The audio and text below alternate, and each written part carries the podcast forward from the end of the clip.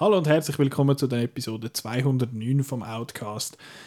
Jetzt können wir all das Zeug nachbesprechen, was wir jetzt in den letzten, letzten Monat Mhm. äh, nicht besprochen haben. Nur der Marc und ich, voll äh, Ja, Classic voll intim. Tête-à-Tête.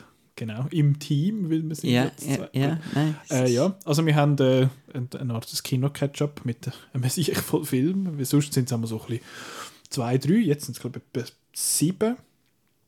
Es sind sieben. Äh, Außer du wolltest über den einen noch etwas sagen, den ich noch nicht gesehen habe, dann sind es acht. Plus Nein, du, ich, ich wollte mit dir über Gut. den schwätzen, dann mal. dann sind es sieben plus eine. Also Melancholia haben wir noch. Und ich habe auch einen nicht gesehen. Von denen, Ja, ja gut, das passt. dieses Musical da. Äh, aber zuerst, du hast, äh, du hast auf Outnow hast du eine neue Rubrik lanciert, habe ich gesehen. Ja, Ja, willst du schnell etwas sagen über die? Marco gräbt aus. Ja, äh, es ist eben so, ich schaue eben auch ein bisschen komische Filme, finden die einen Leute. Und der, der Chris hat dann wieder gesagt, dann sagen die Leute manchmal so, was hast du jetzt hier wieder ausgegraben? Ja, und jetzt habe ich gedacht, ich könnte ein bisschen darüber schreiben, was ich so ausgrabe und ob es sich gelohnt hat, die, die Ausgrabung oder nicht. Und ähm, ich werde jetzt einfach so, ich sage jetzt noch keine Regelmäßigkeit, aber einfach, wenn ich wieder mal eine Hampfle voll äh, Die ich voll hast. spezielle Filme gesehen habe. Ich schaue ein bisschen darauf, dass ich bei Outnow, ähm, es wird sicher Ausnahmen geben, aber eigentlich bei Outnow noch nicht so besprochen worden sind. Anstatt ein ganzes Review schreiben, gibt es dann einfach so ein kurzes Abschnitt, äh, ob man jetzt das soll schauen oder nicht. Ich finde das ja super. Eben, es ist nicht von einem halben bis sechs Sternen oder von 0 bis 6 Sternen, sondern es ist quasi Ja oder Nein. Genau. Und ich finde auch die Aufteilung von Vergraben oder Ausgraben finde ich sehr schön. Genau. Daran habe ich Freude. Und jetzt die ersten sind, was ist es gewesen? So ein, ein italienischer Action Genau, Dopo 2019, After the Fall of New York auf Englisch. Piranha 2 von James Cameron. Ähm, Okay. The Last of Sheila. Mhm. Und das. Ja. Nein, noch, Nochmal Crash. Äh, was? Checkered Flag oder Crash? Okay. Der erste Offroad-Rally-Film Uh. mit dem Joe Don Baker und der Susan Sarandon. Ja, falls euch jetzt das alles noch nicht sagt, dann äh, ja, sie sind ja wahrscheinlich nicht allein. Aber ihr könnt auf Outnow schauen nach Marco gräbt aus.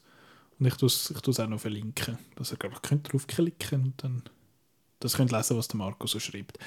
Jetzt, das, was wir jetzt besprechen, haben wir nicht wirklich müssen ausgraben, das ist einfach schon da. Äh, und ich fange an mit dem ältesten Film, der, den du jetzt auch nicht gesehen hast. Also ältest im Sinne von, er ist am längsten schon in den Kinos und jetzt läuft er, glaube ich, nur noch sehr, sehr sporadisch. Ist der gerade Anfangsjahr irgendwie? Annette ist gerade am ziemlich- 30. Dezember, glaube Ja. ich, oder 29. ist er äh, Ah, in den. Kinos angelaufen. Ja, ich finde eben nicht so nett. Ja, wir haben im Podcast schon kurze, wie sagen wir, solche kurze Praise gehört vom Simon. Er findet ihn ja super. Er hat dann letztes Jahr äh, auf, de, auf dem Platz 2 gehabt. Ist nicht so hoch oben weil der, der, die Frist, die Ablauffrist, die man sagt, dürfen einschicken war, bevor der Film offiziell ins Kino gekommen ist. Aber er hat dann natürlich das Gun gesehen und hat ihn super gefunden, hat dem, glaube ich, hat eine 5-Sterne-Review Review, glaub, gemacht. Und ja, er ist jetzt halt nicht da, um das, um das zu verteidigen. Jetzt äh, bin einfach ich da und ich habe den Film ganz, ganz schlecht gefunden. Ähm, Aber das Poster ist mega cool. es hat so viele Sachen, die eigentlich für den Film sprechen. Ich finde, der Adam Driver ist ja schon toll und ich habe gefunden, als ich ihn dort bei Marriage Story gehört habe singen, habe ich gefunden, ich will das Musical sehen mit dem, das ist das. Dann Musik ist von The Sparks, also von diesen von diesen Brüdern, wo der Edgar Wright letztes Jahr einen, einen Doc-Film darüber gemacht hat. Sie haben eine Geschichte geschrieben, ich glaube auch das Drehbuch. Äh, und ja, das ist eigentlich schon mal eine lässige Voraussetzung. Dann der Regie ist von Leo Skarax, den wir auch schon besprochen haben im Podcast, ist äh, der Holy Motors, sein letzter Film aus dem 2012. Ist ein Thema gewesen im Catch-up einmal vor ein paar Monaten. Und ja, Marion Cotillard ist noch dabei und der, wie heißt der, Simon Helbing, Helbling von Big Bang Theory, wo man halt kennt hauptsächlich. Da hat er noch eine kleine Rolle. Und Hellberg. Hellberg, genau. Ja. es ist, und ich habe jetzt irgendwie gefunden, ja, das könnte sicher noch les werden. Ja, ist für mich äh, halb lässig Nein, mir hat der Film überhaupt nicht gefallen. Ich habe ihn extrem nervig gefunden. Weil es halt so, also Musik von den Sparks, Musik an sich fände ich ist eigentlich okay, aber ich finde, es ist langweilig umgesetzt, weil die Lyrics sind einfach ein Ziele mehr oder weniger eine Minute lang wiederholt dann schaut sich Marion Cotillard und Adam Driver sich so an und finden, oh, we love each other so much. Und das sagen sie dann einfach 30 Mal und dann kommt die nächste Szene. Ähm, das Opening habe ich eigentlich noch cool gefunden. Dort siehst du quasi den Sparks im, im Studio sitzen und der Leos Garax dort dann quasi Thumbs up und so. Nachher laufen die Hauptleute so ein bisschen der Straße entlang und ja, may we start, bla bla bla, oder shall we start, ich weiß nicht, wie es heißt. Und dann geht dann die Story los und ich finde, ich, ich habe so schnell abgehängt, ich weiß nicht mehr wirklich, um was es gegangen ist, aber der Adam Driver ist auf jeden Fall, spielt einen, äh, einen Stand-Up-Comedian und sie ist so, man ist eine Schauspielerin und sie ist irgendwie erfolgreich und er irgendwie dann nicht so und nachher haben sie ein Kind und dann gibt es irgendwie Eifersucht und blöd und sowieso und überhaupt und ich, ich, ich weiß auch nicht, mich hat der Film so nicht zugesagt. Ich finde, er hat ein paar schöne Szenen. Es hat eine Szene auf dem, auf einem Schiff, wo auf dem Poster unter, unter anderem auch drauf ist. Die sieht cool aus, aber sonst ist es einfach so ein, so ein, ein Anti-Nicola-Film. Es ist einfach so, oh ja, wir sind artsy for art's sake und es ist so ein bisschen Kunst und einfach ganz, ganz ein anstrengender Film. Du hast ja aber mich noch freut, wenn es so ein bisschen coole Bilder hat und so. Ja, auch nichts. Visuell. Zu wenig. Zu wenig für mich. Es gibt einen anderen Film, den wir heute besprechen, der mir visuell viel, viel mehr zugesagt hat. Der ist es, der, das ist einfach, ist einfach nicht gewesen. Und es hat, äh, also ich finde nicht, dass er schlecht aussieht. Er sieht gut aus, aber es ist nicht etwas, was jetzt mega rausgestochen mhm. hat für mich. Und eben der Adam Driver ist ja für mich eigentlich sonst immer ein, äh, ein Verkaufsargument mir hat er da auch nicht wirklich gefallen in dieser, in dieser Rolle. Er hat, also ja, ich weiß nicht, ob es unbedingt er war oder das Material, das er damit geschaffen hat, weil es hat eine Szene, wo er auf der Bühne steht und dann irgendwie einen riesen Meltdown hat und am Schluss auf der Bühne nur täubelt und so. Ich fand, was, was läuft da, was ist das? Und ja, der Film ist einfach nicht durchgedrungen zu mir und ich nicht zu ihm. Und es ist auch interessant, ich habe das schon lange nicht mehr erlebt, dass jemand aus einem Film rausgelaufen ist im Kino und zwar ist das ein Pärchen, das vor mir gehockt ist. Die sind nach drei Viertelstunden gegangen. Habe ich okay gefunden, weil sie die ganze Zeit geschnurrt. Ähm, ja, ich glaube, ich komme sonst nicht mit über, weil ich zu hinterst, äh, eben nicht zu hinterst, sondern relativ weit vorne hocken und dann sehe, wenn andere Leute rauslaufen. Aber da, ja, am Anfang sind wir das Sechste im Saal und am Schluss sind wir noch das Dritte gewesen. Also es ist nochmal jemand gegangen, dann glaube ich Viertelstunde vor Schluss. Ja, nicht, nicht für mich. Für die, die jetzt, äh, wo denken, das könnte ihnen eher zusagen, die sollen doch am, am, am Simon seine Review lesen, wo positiver ist und vielleicht könnt ihr euch mehr mit dem identifizieren und dann schauen, wo er läuft, wenn er noch läuft und sonst gibt es ihn dann sicher relativ bald on demand, aber bei mir wäre er jetzt nicht auf der Liste, auf der Top 10 Liste, es wäre jetzt mehr auf der Overrated Liste gelandet bei mir. Nicht für mich. Jetzt springen wir eine Woche führen und zwar also im Kinokalender da haben wir jetzt ein, ein Action-Doppel. Mit welchem, wenn wir anfangen, der, den du super findest oder der, den du blöd findest? Oh. weißt du noch, welche zwei das sind? In dem Fall, ja. Äh, vor allem habe ich die gerade hintereinander gesehen. Ähm, ich habe es auch recht schnell nacheinander gesehen. Aber hast du am gleichen Tag gerade nacheinander gesehen? Ja. Ah. Ähm, wir fangen doch positiv an, oder? Gut. Also für mich. Also für mhm. dich, glaube ich, bei dir ist, du bist wieder so ein bisschen, ja, ist noch gut. Ich, ich erzähle ähm, dir dann auch wieso. ja, ja das, für das machen wir eigentlich den Podcast. Ja, das ist noch gut. Ja, ja genau. Schon, dass du mir das erzählst. The 355. Genau. 355. 355. Ja. Genau. Steht das auf dem, auf dem Plakat? 355. 355. genau. Ähm, da geht es um CIA-Agentin. Ähm, Name schwierig, Character ja. Names, aber um eine, um eine CIA-Agentin, die äh, mit ihrem Partner zusammen äh, Mace. einen neuen Auftrag bekommt, Mace. Und zwar geht es, eigentlich geht es einfach im Film um einen MacGuffin, wo genau. Fast and the Furious hat, genau. glaube ich, etwas Gleiches mal gemacht. Die Bösen finden ihn und, äh, und Also nein, einer findet ihn und wird ihn jemandem verkaufen und der dann dem verkaufen und der, der Oberböse wird es natürlich haben, weil mit dem MacGuffin kann man einfach so kann man einen Computer Alles anschließen und dann kann man einfach alles, also Strom abstellen und äh, Flugzeug zum Absturz genau, bringen. also man kann einfach alles mit dem Ding und ähm, das lenkt dann nicht, dass dort nur CIA äh, da ähm, geht, sondern sie sucht sich dann auch noch Hilfe von anderen internationalen Agencies. Die Marie aus Deutschland und ähm, die Lupi, äh, gespielt von der Diane Krüger. Ist es Diane Krüger oder Diane Krüger? Wie nennt sie sich eigentlich?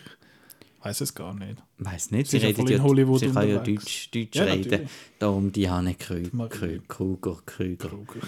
Krüger. Ja, das, ja, auf Englisch gibt es ja kein Umlaut.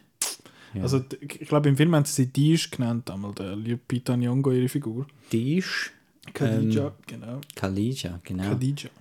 Und äh, äh, wer haben wir noch dabei? Grazi haben sie einmal Grazi. ja, der- Graziella, gespielt von der Penelope Cruz, wo aber eigentlich ähm, nur ein Ding von der Agency ist, ähm, äh, Psychologin. Psychologin, Mhm. genau. Ja, und dann äh, A2 Bing Bing kommt noch dazu. Bing Bing Fun. Bing Bing Fun, Bing Bing Entschuldigung. Fun, genau. Äh, ja, vom chinesischen Geheimdienst. Egal. Auf jeden Fall, alle wollen einfach das Teil und dann gibt es so ein bisschen Location-Hopping und Umschießing und in der Mitte gibt es noch eine Heist-Sequenz bei, bei einer Versteigerung und so ein bisschen das Traumprojekt von der, von der Jessi- Jessica Chastain anscheinend ist das Gun entstanden, wo sie mit dem äh, Simon Kinberg, ich weiß nicht mehr für was genau da war, der Simon Kinberg hat sie ja schon bei X-Men Ja, Dark Phoenix die, die dort wahrscheinlich. äh, Oder haben sie sich vorher schon... Äh, Oder ist es für den nicht. Ähm, und auf jeden Fall äh, Der haben, sie, Martian vielleicht? haben sie gefunden, wieso gibt es eigentlich nicht eine weibliche Geheimagentinnen-Reihe. Es gibt den Bourne, es gibt den Bond, es gibt den Ethan Hunt. Äh, Wäre doch auch noch cool, das mit Frauen zu machen. Und sie hat dann auch gesagt, ja, bewusst, äh, dass sie halt äh, den Kinberg genommen hat und jetzt keine Frau bei der Regie, weil man soll ja zusammen arbeiten und es muss gezeigt werden, dass auch man kann Frauen inszenieren und, äh, und ja, das ist so ein bisschen ihr äh, Wunsch, ihre Idee dann irgendwie gesehen und dann haben die das irgendwie zusammengesponnen und haben dann irgendwelche Autoren gefunden und jetzt ist das da und leider ist das unsäglich gefloppt, also das wird keine neue Reihe geben und äh, ja. Du ich willst das schade? finde das schade, weil ich habe den Film mega lässig gefunden. Was hat denn dir so gefallen an dem? Mir hat es gefallen, dass er einfach, ähm, wir haben es vorher gesagt, mit dem MacGuffin, dass er einfach im Gegensatz zu den Fast and the Furious Filmen, die haben zwar auch immer irgendein MacGuffin, aber ist er überhaupt nicht kompliziert, unnötig, sondern es ist einfach voll straightforward. Das heißt natürlich, dass man die gewissen Wendungen, wer wer verrotet und wer jetzt tot ist oder nicht tot ist oder was auch immer, dass man das meilenweit voraussieht und keine Überraschungen hat. Aber ich habe das irgendwie eben erfrischend gefunden, dass man da nicht bei dieser Mission nicht 100 Umweg noch gemacht hat und Plot und da und Rückblende dort und eben, wenn man jetzt Fast and Furious 9 anschaut zum Beispiel. Den habe ich so vergessen, den Film. und dass er halt eben im Gegensatz zum letzten Bond, die, die Bonds, die sind jetzt einfach so bierernst und bedeutungsschwanger. Und das ist einfach ein Fun-Action-Movie. Und ich finde, die Frauengruppe hat eine gute Chemie gehabt zusammen. Ähm, ich habe Diane Krüger mega cool gefunden. Ist so ein bisschen MVP von, der, von dieser Gruppe. Und äh, ja, ich habe einfach Freude gehabt. Mhm. Was mich ein gestört hat, ist, dass er, also gestört hat, ist es nicht, dass ich irgendwie unbedingt muss Blut sehen aber man hat halt schon gemerkt, es ist ein PG-13-Film und es gibt ganz viele Schießereien und die Leute gehen halt einfach um und das ist so ein bisschen komisch gewesen. Aber ja, Ja gut, eben wenn du sagst, er, er floppt, dann hat man wahrscheinlich schon eine gewisse Prognose gemacht, wie viel das wird einspielen und dann muss natürlich das Publikum so breit wie möglich halten. Äh, ja, also ich habe ihn nicht, ich habe ihn okay gefunden. Er ist unterhaltsam genug gewesen, habe ich gefunden.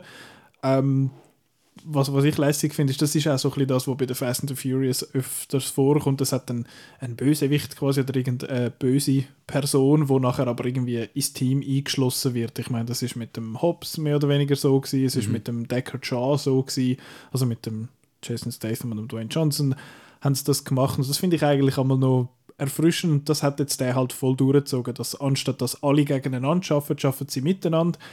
Ich habe das Gefühl, das ist auch noch so ein bisschen der, wie sagt man, so ein bisschen das Weibliche an dem Ganzen, dass Männer oftmals so irgendwie Machtkämpfe haben und gegeneinander arbeiten und Frauen halt oftmals miteinander arbeiten. Und das habe ich, habe ich cool gefunden, das ist recht erfrischend gewesen. Und eben eigentlich an der die Annik Krüger habe ich auch die interessanteste Figur gefunden, weil sie, sie ist halt so ein bisschen der der Lone Wolf auch so ein bisschen dreckig geschafft quasi und auch man merkt, okay, sie hat wahrscheinlich die, die the most troubled past in dem mhm. Sinn. Und ich habe es lustig gefunden, dass ihre, äh, wie sagt man, der Chef quasi der Vorgesetzte ist der Goebbels von bei, bei Inglourious Bastards und das ist mir gerade sofort in, in den Kopf gummt halt, wo er sagt, dass da der Julie Louis, wie heißt sie? Doch, Dreifuß halt, wo da mitspielt bei Glorious Bastards, wo sie sagt, ja, wir müssen gehen. Und er sagt, schaut sie so und so, aha, Sklaventreiber. Und das ist mir irgendwie dann so in den Sinn gekommen, weil er sie quasi so, so antreibt, dann in dem Sinn. Mhm. Nicht wirklich ein Zusammenhang. Aber ich habe den nicht wieder erkannt, das ist ja dann ah, so kurz. Ja, es ist nicht, ja. hat nicht die grösste Rolle, das stimmt. Aber ja, das, sie habe ich auch cool gefunden. Ich muss sagen, ich habe Jessica Chastain recht schwach gefunden. Irgendwie hat alles so ein bisschen aufgesetzt gewirkt als andere gehabt, die mich natürlicher gedunkt haben, in dem eigentlich mehr oder weniger die anderen im Team. Penelope Cruz habe ich recht cool gefunden, weil sie halt einfach so ich so, ich will nichts mit dem zu tun haben, lass mich gehen, ich, ich will nicht umballern. Aber auch da habe ich, habe ich dann eben Freude gehabt, eigentlich, dass es nicht, dass es zwar schon an mich so ein bisschen, äh, eben, das ist, sie fühlt sich da nicht, nicht wohl und so, aber es ist nie ausgeartet, denn irgendwie sie schreit rennt schreiend mit den Stöckelschuhen und sagt, oh, ja. help me und so. Sondern eben, es ist, es ist trotzdem eigentlich mhm. dann Teil vom Team auch. Teil Sinn, ja. genau. Das stimmt. Und äh, ich finde als, wie sagen wir so, als Spy-Geschichte, finde ich, ist, ist genug, ist genug gut, zum, zum irgendwie unterhalten. Ich finde, er, eben, er ist ja da bei Rotten Tomatoes und so, ja, zerstört worden von den mhm. Kritikerinnen und Kritikern. Also, habe ich dann auch nicht ganz verstanden. Ich habe dann aber auch nicht verstanden, dass er irgendwie, was der 85 oder so von der, vom Publikum hatte, also sehr ein höchstes Rating, so hätte er jetzt auch nicht gerade eingestuft, eben auch, wenn er halt mit gewisse Vorhersehbarkeiten hat und immer und meines Erachtens ein bisschen so da hat, das wäre das dann eine totale Überraschung, wenn jetzt äh, ein gewisser Charakter kommt und nachher kommt noch der super Klischee-Spruch so, oh, mit wem hat sie denn geredet? Und dann kommt so, oh, a Ghost. Und ich, so, ich habe das gedacht, wo, wo das passiert ist, so, irgendjemand wird der als, als Ghost bezeichnet. Ich fand, das darf doch nicht wahr sein. Das ist so, das ist so ausgelutscht. Ich fand, das wäre irgendwie, man hätte das irgendwie besser können, können machen. Ich finde, Sebastian Stan in seiner Rolle ist ist gut, das passt. Ich finde auch den Jason Fleming noch cool. Der hat auch nicht die, die grösste, wie sagen wir, die grösste Screen Presence, ist ein bisschen führig eigentlich. Edgar Ramirez ist noch dabei. Mhm. Er ist genau. auch nicht crazy viel im, im Film, habe ich meinte ich mich zu erinnern. Nein, aber der, er darf noch ein bisschen Spanisch reden mit der Penelope ja, Cruz. Ja. aber auch nicht immer. irgendwie, irgendwie ja, zu viele Untertitel darf man nicht nein. machen. Uh, sonst, sonst gelten wir plötzlich als fremdsprachig Film bei den Oscars. Das geht natürlich nicht. Und ich, ich nehme an, du hast es gesehen, oh, ich, ich gehe immer so ein bisschen, wenn es um, um die Hand-to-Hand-Combat-Szenen geht, die sind eine Katastrophe. Die, die sind so nice. schlecht gewesen. Nein. So viel, oder viel, allgemein viel von der viele von den Action-Szenen, wo, es nicht ums Schiessen gegangen ist. Die Schiessereien sind okay gewesen, aber sonst, wenn sie so rumsäckeln und irgendwie kämpfen, das ist alles Close-Up, alles verwackelt, alles geschnitten. Ja, aber ständig. auf eine gute Art, auf eine Greengrass-Art, nicht auf eine... Ich finde eben, dass bei mir gibt es nicht eine gute oder eine schlechte Art von dem. ist einfach immer schlecht. Auch wenn die Leute sagen, ja, der Greengrass kann das, und ich finde, das, das sieht scheiße aus, ich verstehe das nicht wirklich. Ja, man will in dem, wie sagt man, so ein bisschen drin sein, weißt du, es muss einem so Chaos und so Tempo und... Ja, genau, aber ich finde dann halt, das ist so desorientierend und einfach nicht, für mich nicht lässig zum Schauen. Mhm. Das, das hat dann halt das Ganze so ein bisschen abgewertet, weil ich habe einmal das Gefühl gehabt, wenn man dann hin und wieder mal etwas gesehen hat, habe ich das Gefühl gehabt, dass die Performances nicht schlecht gewesen wären. Ich habe das Gefühl, es ist die Kamera und der Schnitt, wo nachher dort dann einfach nicht für mich, nicht für mich war. Und es hat so, ja, ein paar Lines sind schon, schon ein, bisschen, ein bisschen doof gewesen. Es hat gegen den Schluss irgendwie eine, wo Jessica Chastain so findet, so, ah ja, es hat jetzt da einen Mann gebraucht, noch zu mir erklären, wie das alles geht. Und ich würde sagen, ja, die Message ist angekommen, was man hat will, aber das ist dann einfach so ein bisschen bisschen gar plump gewesen, habe ich gefunden. Es hat ein paar so, so Momente gehabt. Ich weiß jetzt nicht, ob das ein, ein anderes Publikum als, als coolen, sassy Spruch aufgenommen hätte, aber ich habe ein bisschen, ich habe es hin und wieder mal ein bisschen doof gefunden, was, was diese Sachen angeht. Äh, ja, sonst habe ich, habe ich nicht mehr viel zu sagen. Eben das, was du gesagt hast mit dem Location Hopping, es hat ein paar schöne verschiedene Orte, wo es ist. Ja, ist glatt. ganz okay, ganz gut. Schaubar, finde ich. Ähm, dass er jetzt so floppt, finde ich schade, weil ich hätte eigentlich gerne mehr von dem Team gesehen, weil die Dynamik von dem Team habe ich eigentlich lässig gefunden. Mhm. Ähm, aber ja, vielleicht unter einer anderen Regie jetzt für mich. Aber ja, kann, kann man schauen. Super. Von mir aus. Und eben, ja. von mir aus. Nein, ja, von dir aus. Eben, ich finde auch, wie du gesagt hast, ähm, der hat so eine hohe Publikumswertung gehabt und so. Und ich habe jetzt auch das Gefühl gehabt, das ist so ein bisschen ich habe gehofft, dass das ein, ein Mund-zu-Mund-Propaganda-Film mhm. wird, wo, wo, wo dann einfach, ja, was, was soll ich schauen im Kino? Ja, ja der ist noch lässig, gerne ein bisschen Action und so, ja, der ja, ist noch lässig gewesen. Und so. Ich finde das einfach ein, ein gemögiger Actionfilm, genau. Und, ja, das passt. Ja. Also es ist halt auch so, Aber eben, er halt ist nicht Teil von einer Franchise, es ist einfach ein, ein mhm. Actionfilm.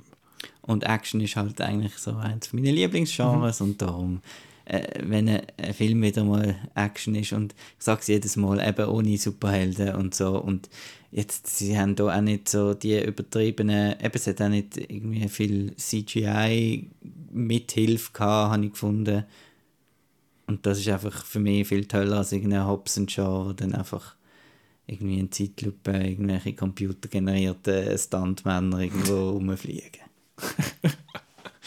Ja, das, Dann lieber das, schnell geschnitten. Das verstehe ich schon, dass das eben so ein so eine, das, das Appeal verstehe ich schon. Und eben, ja. es ist auch nicht so, als wäre ich jetzt der Film auch schlecht oder so, aber...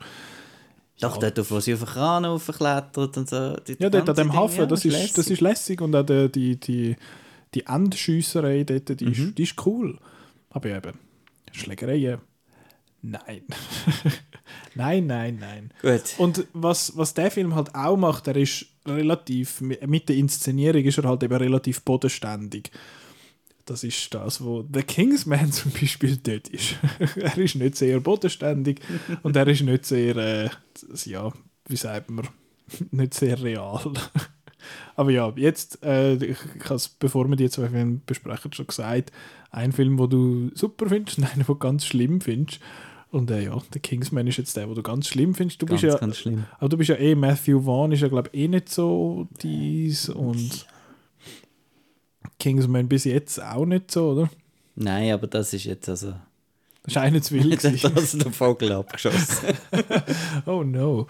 Äh, ja, eben der Kingsman ist ein äh, Prequel von der Kingsman-Reihe, wo gibt es jetzt zwei davon. Der erste habe ich mega cool gefunden, der zweite habe ich gesehen auf Letterboxd, dass ich dem offenbar dreieinhalb Sterne gegeben habe, aber ich habe, den, ich habe irgendwie mega schlecht in Erinnerung jetzt, so, wenn ich daran denke, dass einfach alles ein bisschen zu viel war. Es wo nicht noch alle Fraktionen kommen, noch die Amerikaner und irgendwie mit dem... Ja, ist nicht der Channing, Channing Tatum, Tatum und der genau. Jeff Bridges und so. Ich finde, so Idee, das habe ich lässig gefunden und auch, dass der, der Julianne Moore ihres Poppyland oder wie es geheißen hat, visuell cool und da der Pedro Pascal da mit dem Lasso und so, aber da, die, die, ich mag mich noch erinnern, dass ich die Szene an dem Festival dort ganz blöd gefunden habe.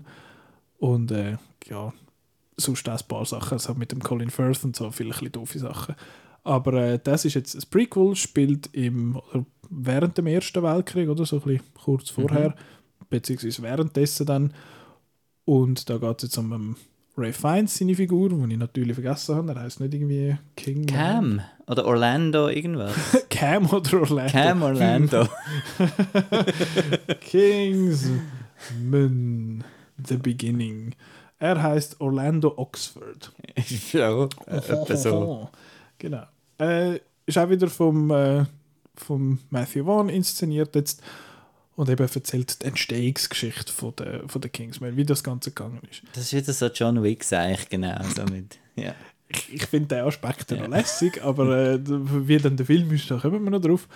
Und dort geht es darum, eben, er ist, äh, er ist Pazifist eigentlich, weil seine Frau, äh, beziehungsweise er hat ein traumatisches Erlebnis gehabt mit Waffengewalt, wenn du so willst sagen und sein Sohn wird aber unbedingt in, in den Krieg ziehen und quasi, also fürs Vaterland quasi und so. Und dann, äh, ja, passiert so ein paar Sachen. Und es gibt eine Gegenverschwörung, also beziehungsweise so eine Verschwörungsgruppe um den, um den, einen Mann.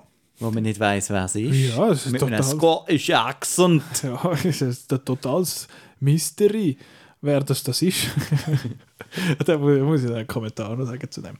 Äh, und der hat so ein paar Leute um sich herum, unter anderem der, der Joel Bassmann und der, und der Rhys Ifans, also Rasputin, wo dann halt so ein bisschen wo so ein bisschen reingewoben werden in die Weltkriegsgeschichte quasi. Also der Joel Bassmann zum Beispiel spielt der, wo äh, der Attentäter von Franz Ferdinand, wo dort in, oh, jetzt muss ich schauen, dass ich nicht, ist es in Bosnien oder in Serbien, wo das passiert? Irgendwo im äh, ex-jugoslawischen Raum, wo ja dann halt der Erste Weltkrieg eigentlich angezettelt worden ist. Ähm, ja, ich wieder ein bisschen ausgeholt, wie, wie üblich bei den Synopsen. Und ich habe den Film auch wieder, das ist so ein bisschen doof, aber ich habe den Film auch noch gut gefunden, aber es ist so ein bisschen ein Auf und Ab für mich, weil ich finde, es sind wie drei Filme in einem. Der erste ist der relativ, der erste Teil, das erste Drittel habe ich einfach ein bisschen zäh gefunden, das ist so ein bisschen, ein bisschen nichts. Das zweite Drittel ist ein furchtbar ernster, äh, ernst inszenierter so Weltkriegsfilm und der dritte, das dritte Drittel ist nachher ein Kingsman-Film. Und die sind irgendwie nicht ganz so ineinander reingegangen für mich.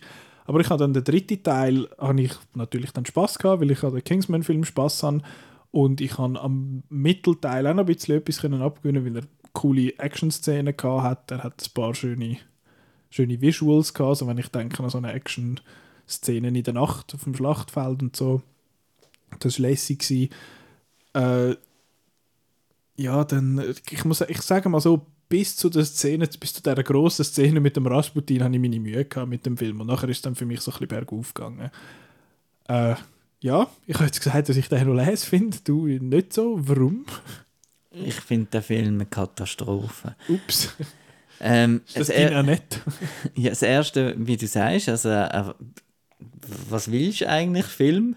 ähm, hallo? Was willst du? Ähm, äh, willst du jetzt, dass ich willst du jetzt, dass ich tu brillen, wenn da irgendetwas passiert und du äh, da das Orchester auffahrst und weiss nicht was?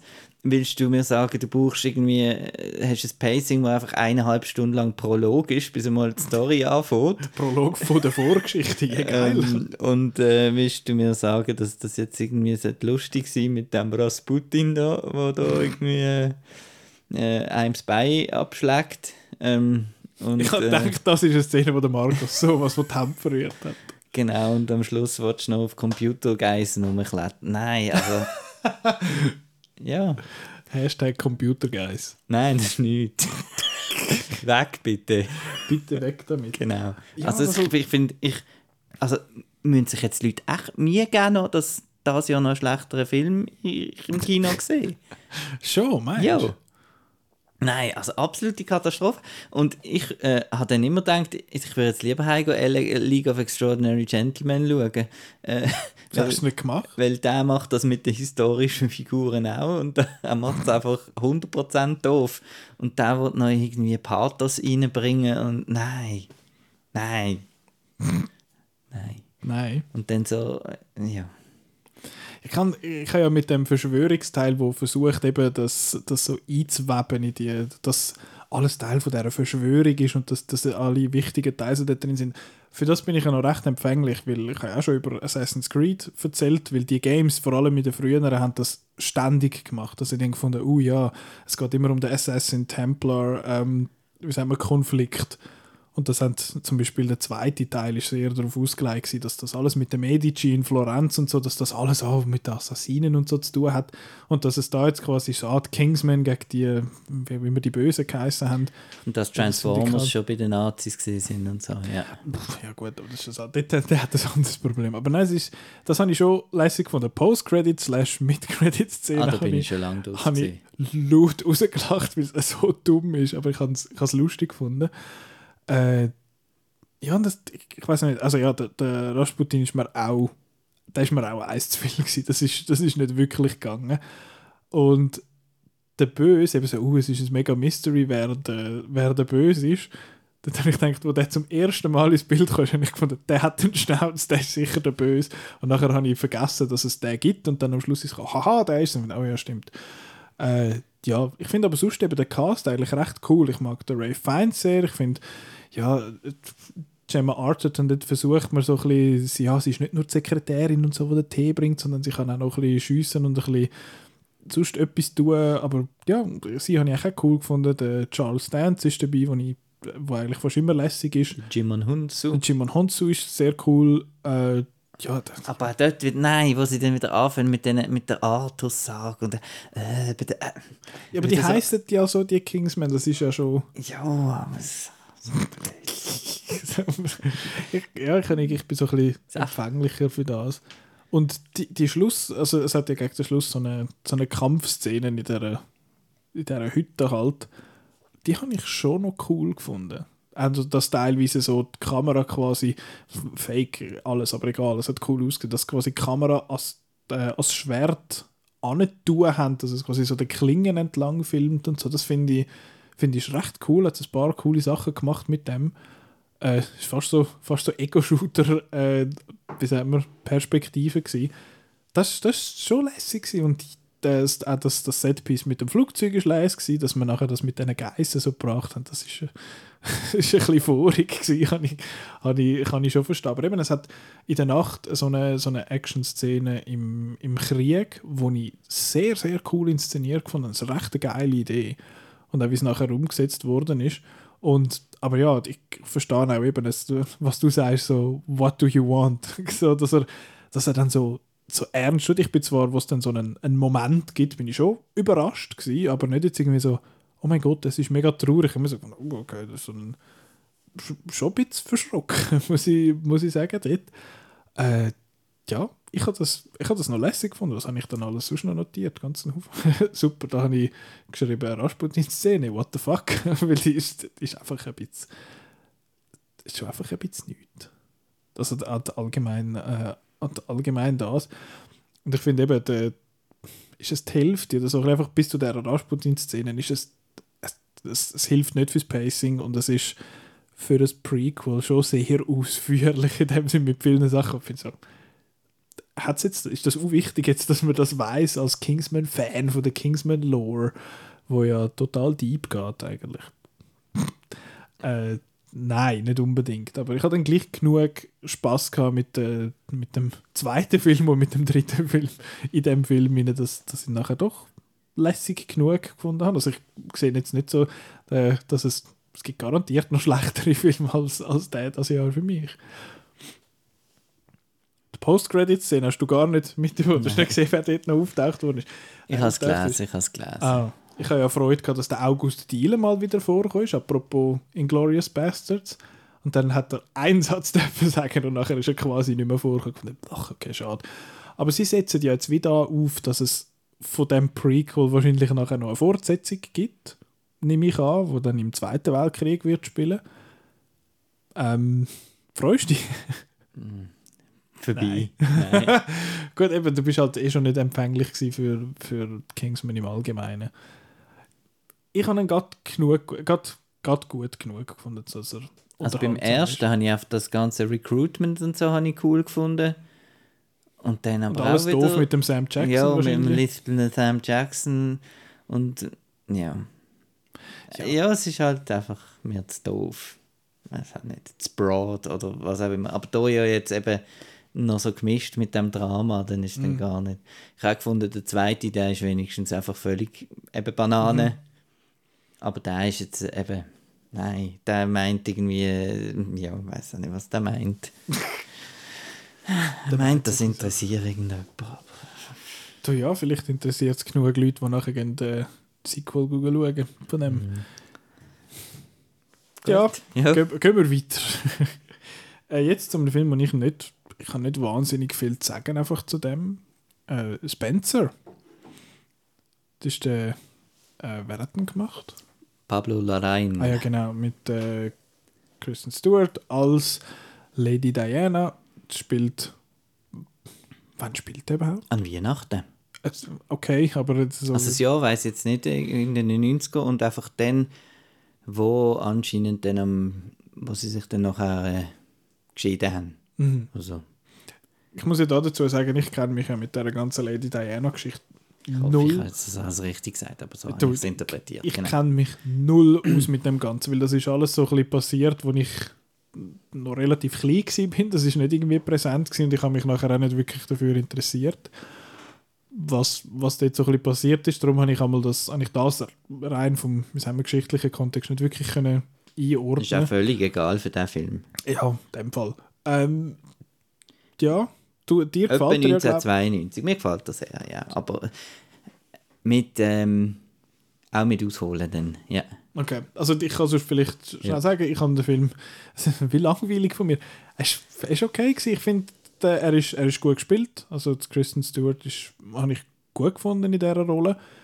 Ich habe einfach immer so ein bisschen meine Schwierigkeiten, wenn er so super schöne, super reiche Leute finden, oh mein Gott, ich bin mega arm und so.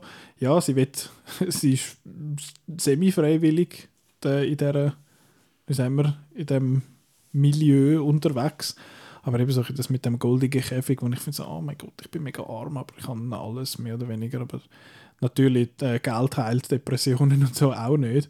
Aber gleich, ich habe ich hab dann immer so meine Schwierigkeit, in so Filme reinzufinden. Und halt, halt eben die Royals, die gehen mir sowas vom Arsch vorbei. Das ist mir so egal. Natürlich blöd von mir, dass ich dann so einen Film schauen, wenn ich schon merke, dass er von dem her nicht für mich ist. Aber äh, ja, mir, ich habe mich auch noch, mag mich auch noch ein bisschen erinnern, dass ich die Musik noch gut gefunden habe. Ist ja der Johnny Greenwood, oder? Wo wir, ist das bei Phantom Thread gewesen, wo wir uns aufgeregt haben über sein Klaviergeklipper. Aber da habe ich jetzt äh, den Soundtrack als recht gut äh, wahrgenommen, aber sonst irgendwie wird, wird sich bei mir nicht wirklich äh, verankern. Darum will ich wissen, warum das denn du den so les gefunden hast. Ich weiß jetzt auch, dass der Wok, der, der, Christ, der, der Krigo, den auch total lässig findet und mich würde wundern, wieso. Also ich habe schon Jackie, ähm, ist noch spannend. Mir ist eigentlich wieder ein das Gleiche fast passiert wie bei Jackie. Jackie habe ich das erste Mal geschaut und gefunden, pff, ja gut. Und äh, irgendwie, und beim zweiten Mal, ja, sechs Sterne.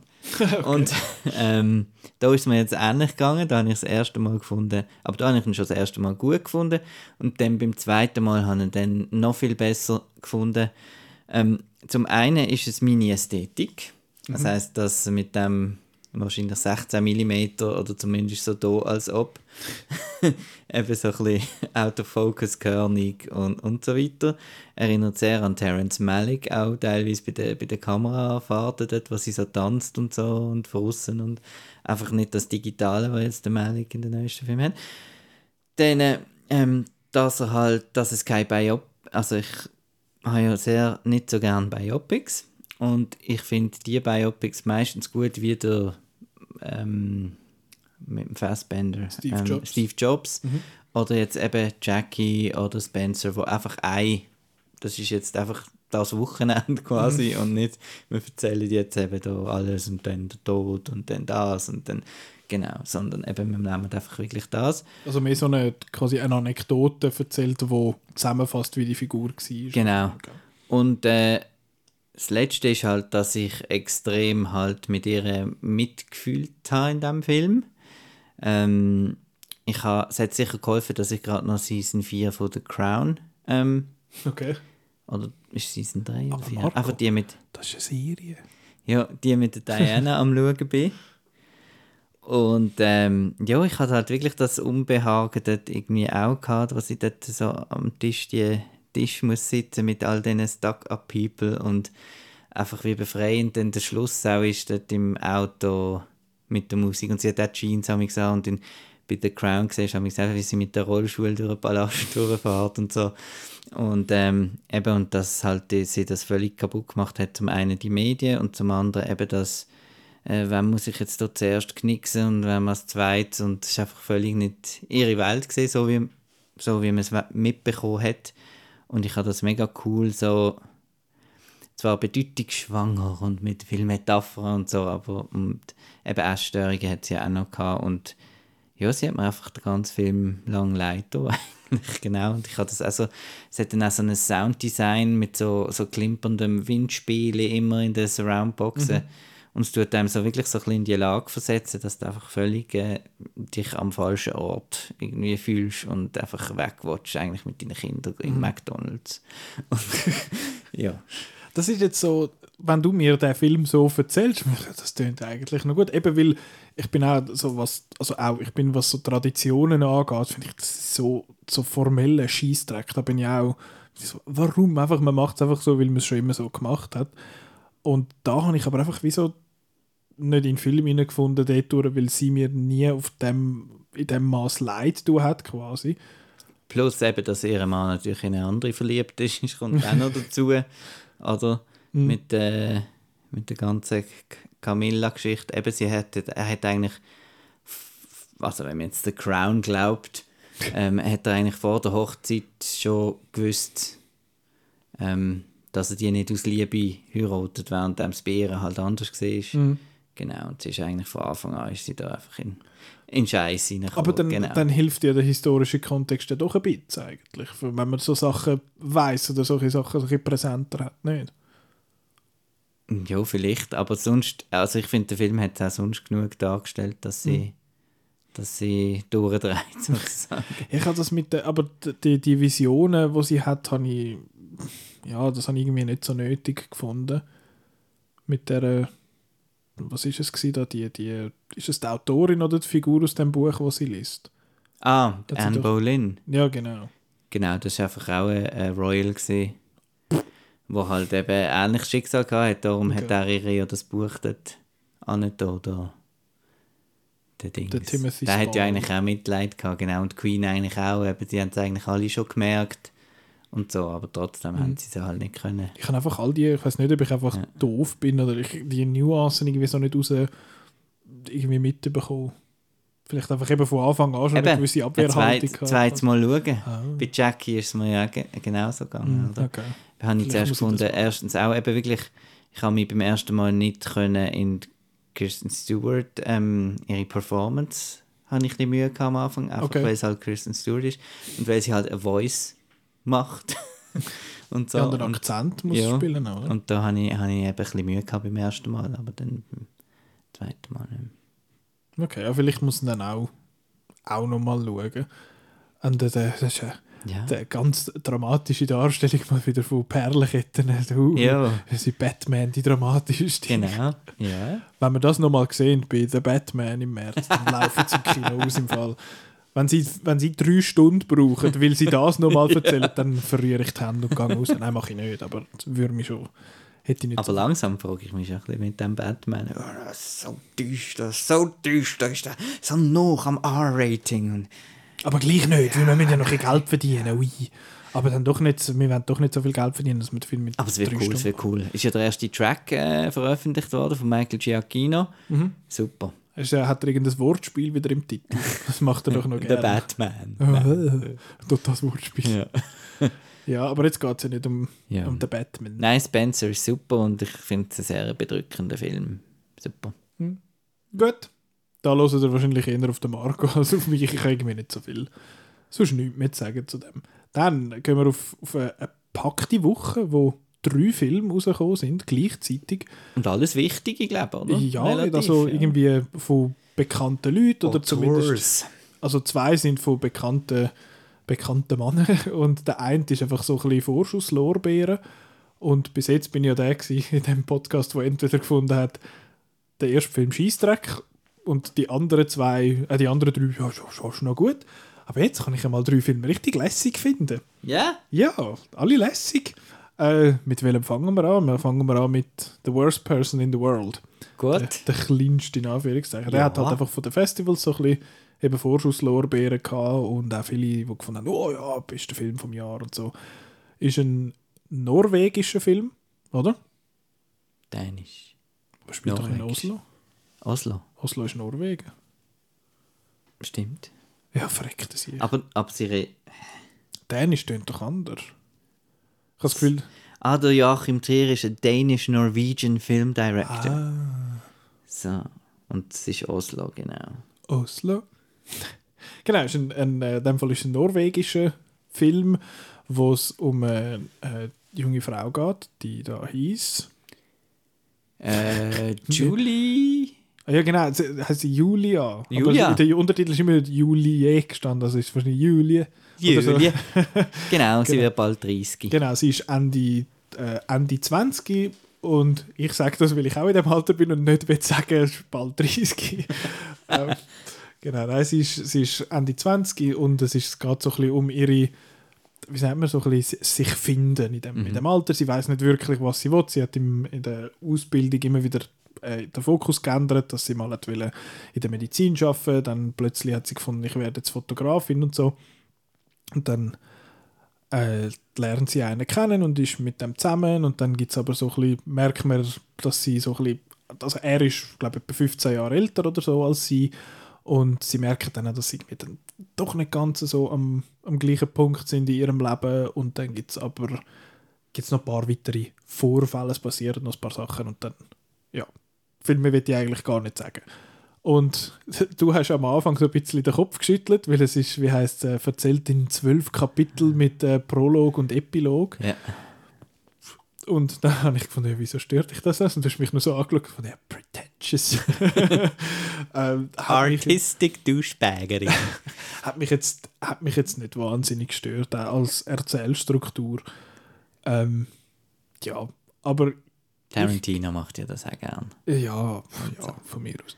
Ja. Aber es ist, ich finde den Film richtig gut aus, aus verschiedenen Gründen. Einerseits eben, es ist, was mir am meisten Eindruck gemacht hat oder was mir am meisten mitgenommen hat in dem Sinne, ist halt einerseits, ich bin sehr fest in ihrem Alter und habe auch gefunden, dass die meisten von diesen Characters, die wirkliche Characters sind, also eigentlich sie, dann der, der Freund und wie sagen wir, der, der Love Interest in dem Sinne, aber vor allem sie und der Freund, dass die für mich sehr relatable sind in, in vielen Sachen. Halt auch so ein bisschen sich finden und irgendwie, es gibt Leute, die haben einfach Ziel vor Augen und die schaffen einfach auf die Ziele an und setzen dann neue Ziele und ich finde so, hä, völlig zerstreut im Leben, keine Ahnung, was man will und so.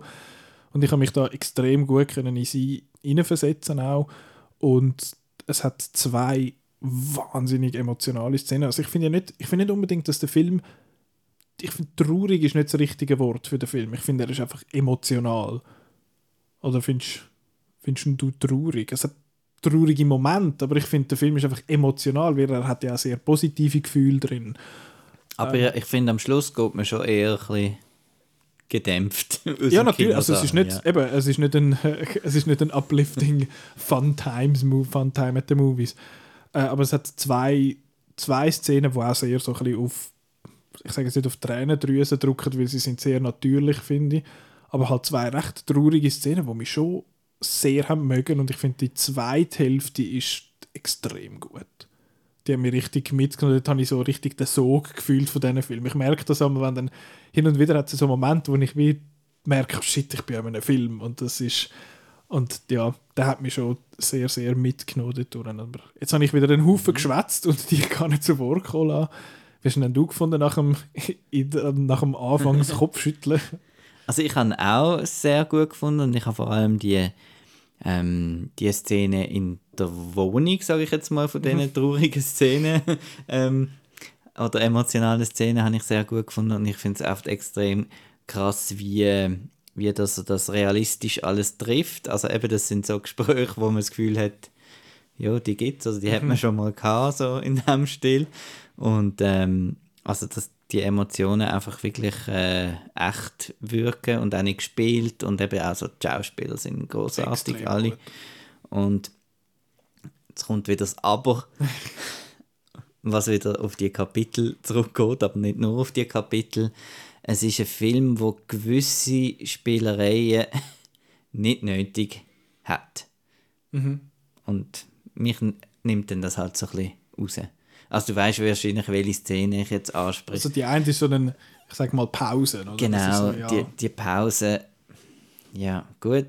Und das andere ist so ein bisschen die, die an der Party, die Kennenlernszene, Mhm. die ist auch so ein bisschen fake. Äh, also die habe ich nicht so true true gefunden. true true. Cloud und- Atlas. Yes. Und eben hat einfach so ein bisschen, die, dass er die, es sind kleine Sachen, aber ich finde, ähm, er hat die wie nicht nötig gehabt, dass er dann eben noch so ein bisschen auf, hat, oder auch der ganze Anfang mit dem, mit der Narration und so und ja. Es ist einfach während so, dieser Wohnungsszene hat es auch so ein bisschen Voice-Over, mhm. die ich nicht unbedingt nötig Es hat einfach so ein bisschen, das hat mich dann so ein bisschen an 500 Days of Summer oder so ein bisschen erinnert, so, wir wollen jetzt noch ein bisschen hip sein und so. Und ich finde, das Straits-Drama hat mir jetzt mega super gefallen, hätte ich wahrscheinlich maximale Punktzahl gegeben. Aber so hat es mir immer wieder ein bisschen rausgeworfen mit so, ah, ich bin ja noch, ich wollte da noch als Regisseur noch irgendetwas Cooles mhm. machen oder so. Und ich finde es eigentlich unnötig, irgendwelche Flash in die Flash in die Story zu bringen, weil die ist sonst schon genug relatable mhm. und eben so gut gespielt und ich hätte das eher eben im naturalistischen Stil gesehen. Das verstehe ich. Also ich habe die Pausenszene habe ich auch ein bisschen doof gefunden. Also wie, wie, du sagst, nicht wirklich nötig, aber mich hat das Ganze, glaube weniger gestört insgesamt. Mhm. Weil es hat auch einfach vor allem gegen den Schluss gewisse so, wie sagt man, einfach Gespräche gegeben, die die geführt haben, wo ich quasi wie, wie sagt man das, ich, ich habe wie Angst davor, dass ich die auch mal wird müssen führen.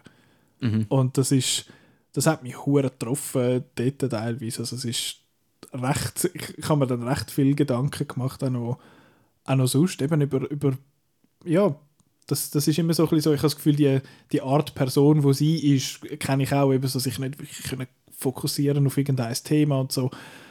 Ähm, und dann halt auch mit... Und dann schnell wieder aufgeben, oder? Ja, und der, der Initial, ja. die Initialmotivation, wo man findet, ja, mega geil, ich habe alle Energie für das. Und nachher irgendwann, das ist doch nicht so geil. Mhm. Das kenne ich nur zu gut. Und halt auch so dann die, die Angst vor die Angst vor dem Bedauern von etwas quasi, mhm. dass man eben wenn man, etwas, wenn man das gemacht hat, ist das scheiße, ist jetzt das ein Fehler gewesen, dass man das gemacht hat und wie mit dem halt umgegangen wird, habe ich sehr, sehr emotional gefunden und hat mich ziemlich mögen. Also ich finde, wenn man mag über Untertitel wegsehen, wenn man jetzt nicht so gut äh, nicht so wenn man nicht so gut Englisch kann oder so, wenn man ein bisschen Englisch kann, dann versteht man ja noch viele Filme sonst im Kino, aber jetzt da Norwegisch ist halt mhm. ganz fremd, aber finde ich absolut sehenswert und sollte man schauen, vor allem, ich, ich habe das Gefühl, auch wenn man, wenn man unter 30 ist und so ein bisschen an das, an das anläuft, eben das ist jetzt für mich gerade sehr passend, dass es halt, dass es halt dort in dieser Region spielt. Aber sonst habe ich das Gefühl, es ist eben sehr relatable, super gut gespielt und einfach ein, ein sehr einen emotionalen und es klingt so blöd, aber es ist so ein tiefer Film mhm. irgendwie. Das hat mir sehr gut gefallen. Very good. Yes. Yes. äh, gehen wir zu etwas Lüpfigerem über die Licorice Pizza. Mich wundert jetzt übrigens immer noch, dass der Licorice Pizza heißt bei uns, dass man den Titel einfach stehen gelassen hat, weil niemand weiß, wie man das sagt, weil es ein dummes Wort ist. Uh, first Love in in the Valley. Ja, also, was weiß ich. Licorice, also, ja, wenn man jetzt da Licorice sagt, kann ich das voll nachvollziehen. Aber ja. Hast du gern Bärendreck? Nope. Absolut nicht mein Ding. Aber Zürichdeutsch auch Bärendreck, oder ist das... Ja, Lakritz. Ja, ja. Bärendreck ist mir ein Begriff. Ja. Meine Mami hat das sehr gerne, ich nicht. ja. Äh, ja, ist ein neuer Film vom PTA. PTA Paul Thomas Anderson.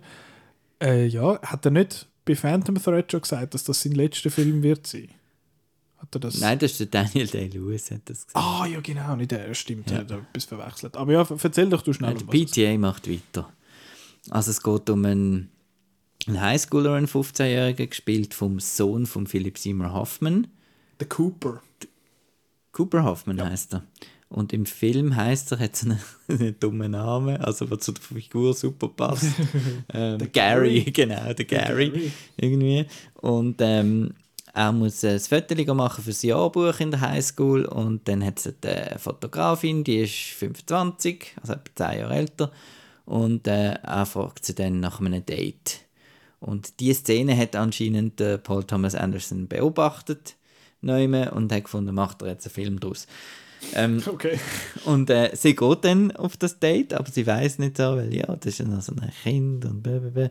Und, ähm, und er wird dann so ein ein Entrepreneur, also er fängt so diverse äh, Geschäfte an und sie hilft ihm immer ein bisschen mit wieder. Und dann trennen sich die Wege wieder und kommen wieder zusammen und dann ist es eigentlich eine, eine Aneinanderreihung von Szenen lang eigentlich und ja. ohne grosse Plot A nach B. So ein Hangout-Movie. Genau. Oder? Also es ist irgende, sie holen irgendjemand berühmt als Side-Character dazu. Dort gibt es eine Geschichte, so eine kleine Geschichte Ja. und nachher geht es irgendwie kommt die nächste Geschichte. Gibt es die mit, Genau. genau. Du sagst berühmter Side-Character, wir haben den Sean Penn dabei, wir haben den Tom Waits, Tom Waits Szene. dabei, super. Der Bradley Cooper, dein Lieblingsschauspieler. Äh, wer haben wir noch? Das sind das alle, die berühmt sind. Und da habe ich, habe ich das irgendwie noch gemeint. Aber ja, auf jeden Fall sind es so Ja. solche Szenen. Äh, ja, aber ist sie, ist sie 25? Weil sie sagt doch dort in der Szene mit dem Bradley Cooper, sagt sie, sie sagt 28. Und ich mit dem Moment, was hast du gesagt? Ah, ich bin 25. aber ja, oder vielleicht hat sie älter wirken für ihn. Ich weiß es doch Ja. nicht. Ja, Ja? sechs Sterne. Oder Nein? Noch fünf? Oh, das ist lausig. Du hast Nein. Kritik geschrieben, gell? Nein, Nein. Der, der Sven hat Kritik Sven. geschrieben. Ähm, ich finde, ich bin großer Fan von. Ich, also, ich habe Punch Drunk Love nicht ausstehen. Ähm, Okay, ich habe nicht gesehen. Äh, ich bin großer Fan von Magnolia und Boogie Nights. Das sind für mich beides äh, Classics für immer. Und dann habe ich gefunden, hat er sich ein bisschen, indem wir haben jetzt wieder vorher gehabt mit dem Pretentious und so, hat sich der Paul Thomas Anderson ein bisschen vergessen, unterhaltsame Filme machen und hat gefunden, er macht jetzt künstlerisch wichtige Filme. Und ich bin einer der wenigen, wo ich habe erst einmal gesehen und ich muss da unbedingt nochmal schauen, wo mit äh, ähm, There Will Be Blood nicht viel anfangen irgendwie und äh, mit dem Master auch nicht so und die sind mir einfach ein bisschen zu spröd irgendwie gesehen. Ähm, ich habe gefunden, bei Inherent Vice habe ich Setting cool gefunden, aber habe mich aufgeregt, dass man nicht rauskommt. und, ähm, ja, und das ist jetzt für mich mein, äh, mein Lieblings-Sit Magnolia.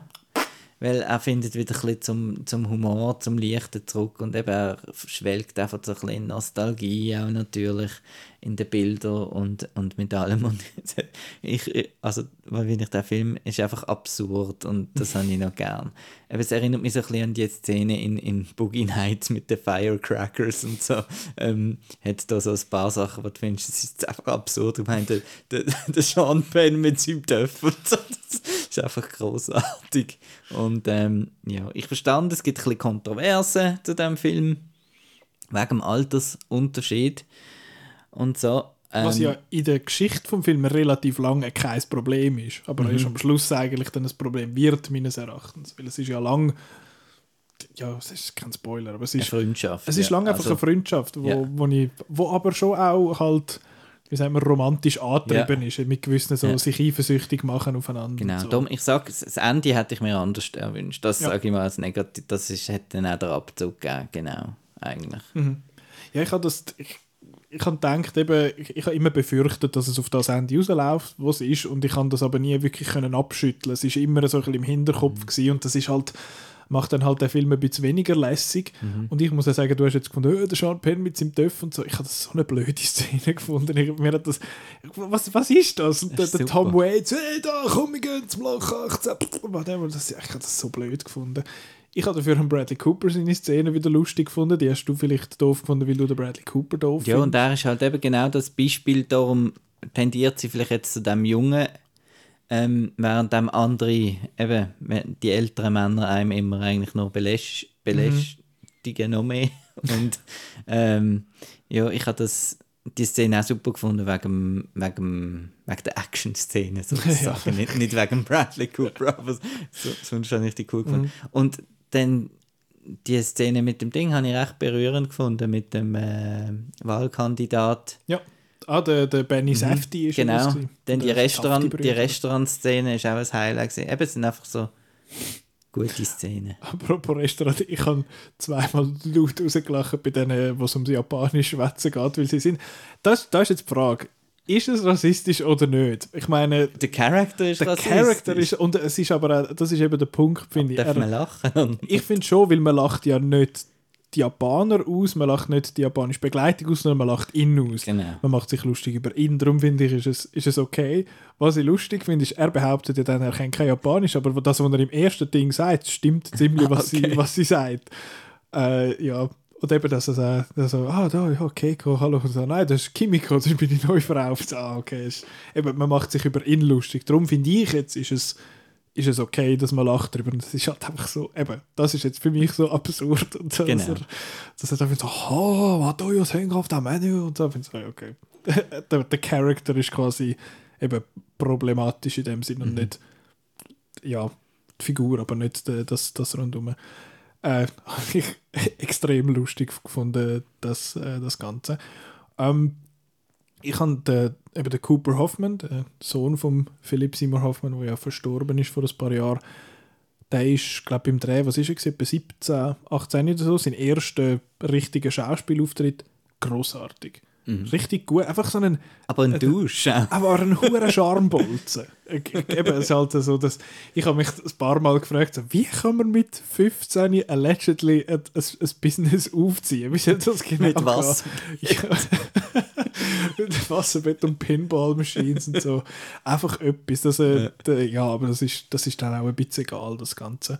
Ähm, ich habe es noch lustig gefunden, dass sie, dem, ah, fuck, wie heißt sie? Mir Heim. Hei- ja, der, der, der Vorname sie da heißt. Ich finde es auf jeden Fall lustig, dass es ihre richtige Familie Genau. spielt. Also eben mit der Schwester hat sie ja eine Band. Heim. Alles groß geschrieben, glaube ich. Alana heißt. Alana. Aber ich habe den Vater so lustig gefunden. Dort, wo sie so reinläuft mit dem, in, in dem knapp, so knapp bekleidet, so, äh, excuse me, what the fuck?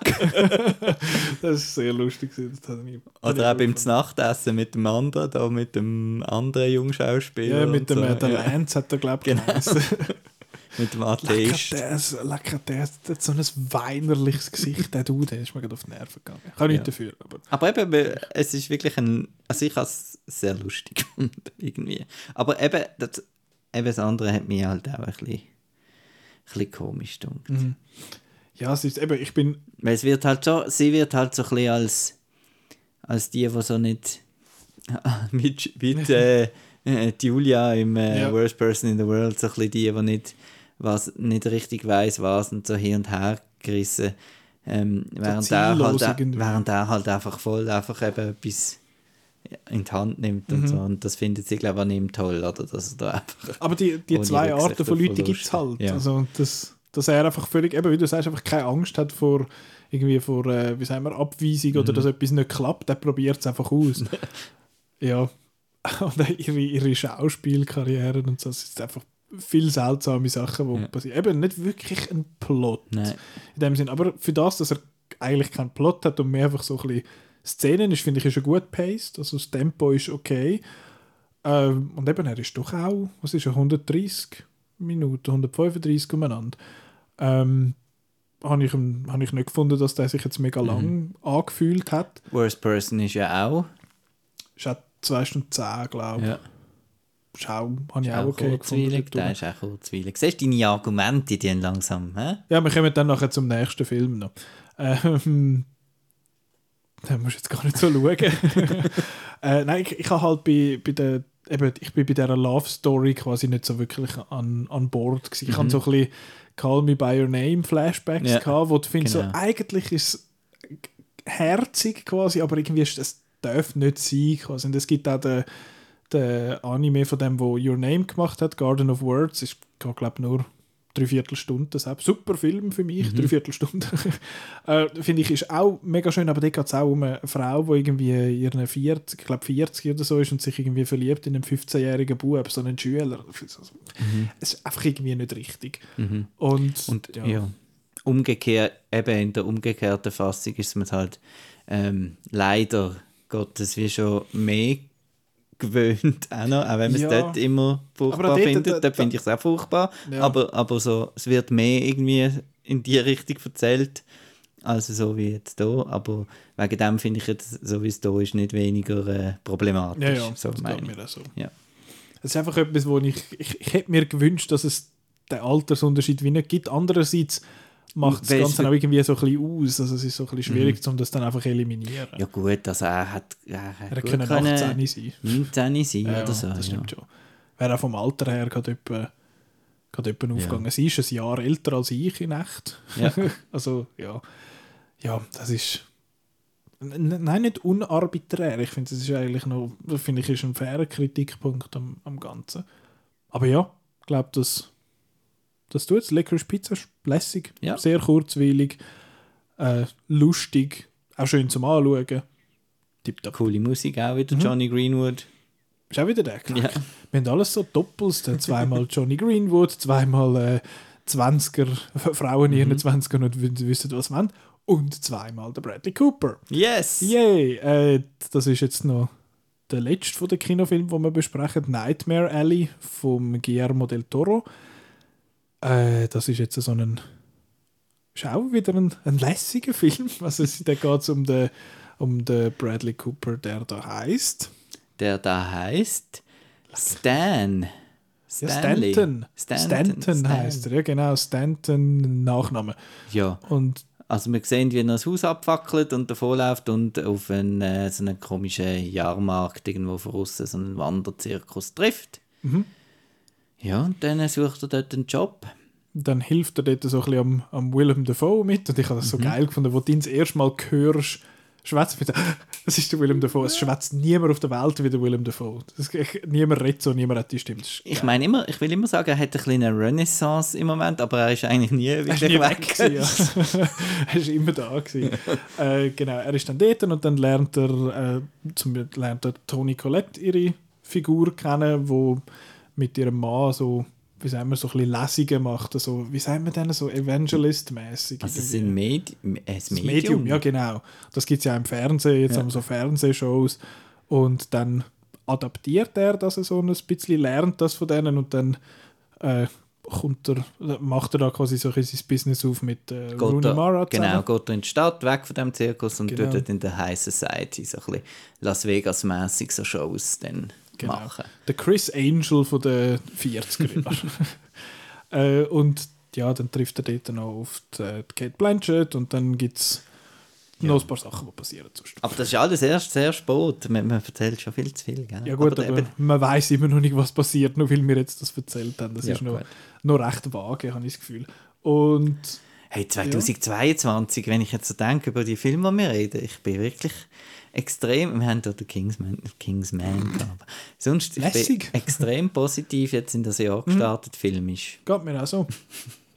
äh, da, da ist jetzt auch so ein bisschen auseinander, glaube die Meinungen zu dem, habe ich das Gefühl gehabt. Ja, glaub's. Finde ich, ist jetzt, der geht zweieinhalb Stunden, ist 150 Minuten, habe ich gefunden, ist auch stellenweise recht langatmig, das Ganze. Aber sonst einfach, also Guillermo del Toro hat einfach sehr ein schönes, also sehr gutes Auge fürs Visuelle, finde ich. Mir hat ja der Art Deco-Style schon bei äh, Shape of Water sehr gut gefallen.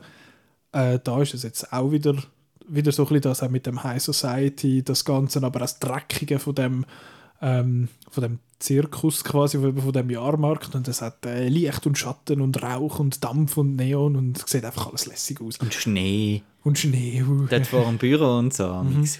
Immer Schnee hat es. Immer hat es Schnee. Scheißegal, was für Wetter, es hat immer Schnee. Äh, ja. Und äh, erzähl doch mal sonst, wie, wie findest du ihn denn sonst noch? Ich finde ihn großartig, sehr toll. Ich finde, der Bradley Cooper ist falsch castet.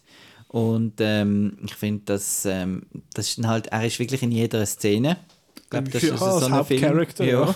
ähm, und darum hat mich das amigs ein bisschen aufgeregt, weil ich den Film so, so toll habe finden sonst.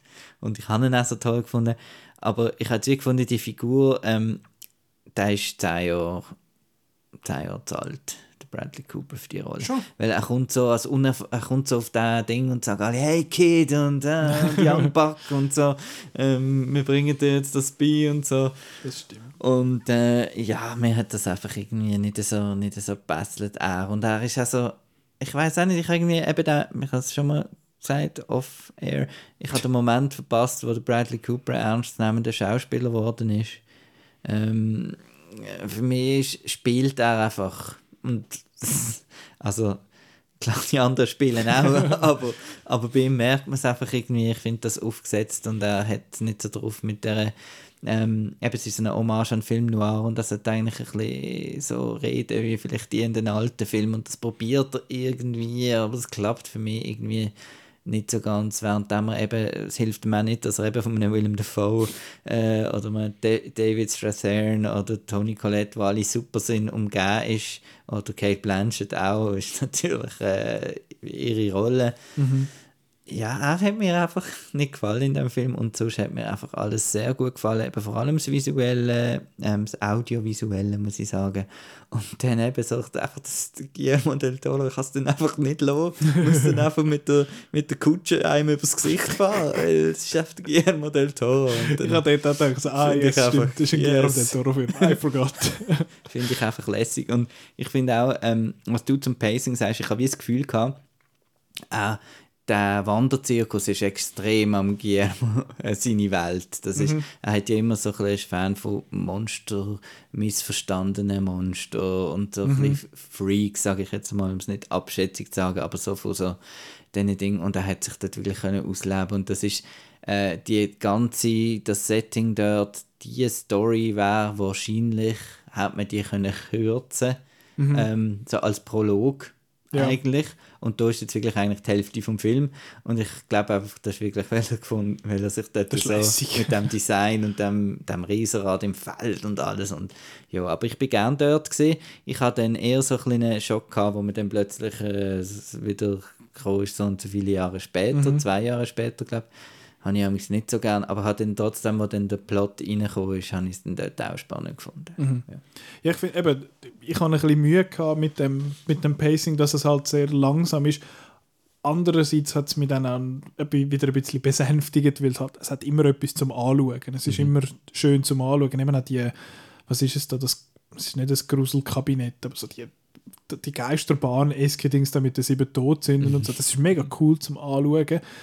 Äh, die Geschichte an sich ist ja eigentlich nicht super komplex. Ich finde, sie macht einfach ein bisschen viele Stationen durch. Eben der Anfang ist relativ lang und nachher hat er dann kommt, trifft er auf die Person und dann auch irgendwie auf die anderen Personen, die dann noch kommen. Und ich finde, das ist dann alles ein bisschen too much.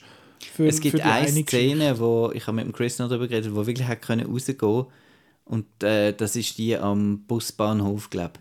Es ist so, er erzählt wie das Gleiche in mehreren Szenen. Aha, ja, ja, ja. Was ja, einfach nochmal länger macht. ja, was man auch nicht, was ich auch nicht wirklich glaubt habe in dem Sinne ist die, die Romance-Geschichte, die Love-Story quasi zwischen der Rooney Mara und dem Bradley Cooper in ihren Figuren.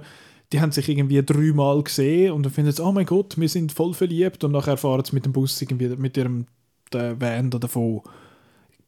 Irgendwie für das, dass er sich dann so viel Zeit nimmt auf dem Jahr, merkt, ist die Love Story quasi zu wenig ausgearbeitet, habe ich gefunden. Es ist so, ja, warum sind denn die zusammen? Ja, sie sind die Hauptfiguren, die müssen zusammenkommen. Und dann, ja, das ist ein bisschen, habe ich nicht so, habe ich nicht so geglaubt. Also überhaupt Juni Mara ist ein bisschen...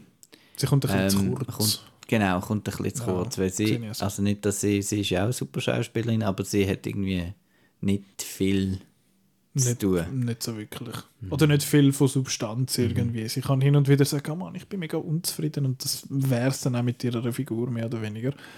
Der Kate Blanchett ist ein bisschen zentraler dann für die ganze Geschichte, kommt aber auch erst spät in, mhm. in den Film rein. Und ich finde es so lustig, egal was Kate Blanchett macht, egal was sie spielt, sie sieht immer posch aus. Und ich finde das eigentlich noch also ich mag sie sehr. Ich Sogar cool. wenn sie einen trashy TV-Host im, äh, im Don't Look Up, Look Up Ja, es ist, immer, sie, wirklich, sie ist immer posch. Äh, ja, es ist wahrscheinlich das Theater Training. Und ja, ich will dort noch, ich weiß nicht, hast du noch etwas, wo du willst sagen weil ich will noch ein bisschen aufs Ende eingehen. Mhm. Weil man nicht, dann...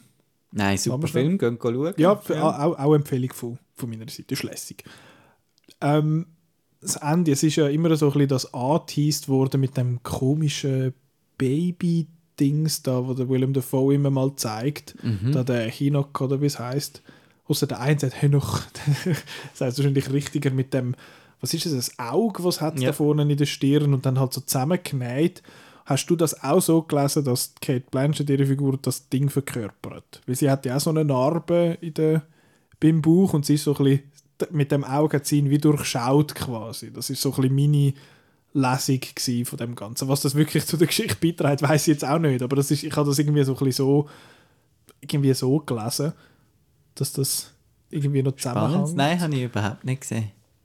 Ich weiß ja nicht, vielleicht bin ich einfach durch, aber äh, ja, das, das habe ich irgendwie so ein bisschen so gesehen, dass das wie so das, ja, vielleicht Aber nicht gerade Foreshadowing, aber Ihre Dinge sind ja einfach von, äh, von vorhergehenden äh, Männergeschichten. Mhm. Ich habe das so, so interpretiert, Okay. dass das dann wie ihres, ihres Motiv eigentlich ist. Mhm. Fair, ja.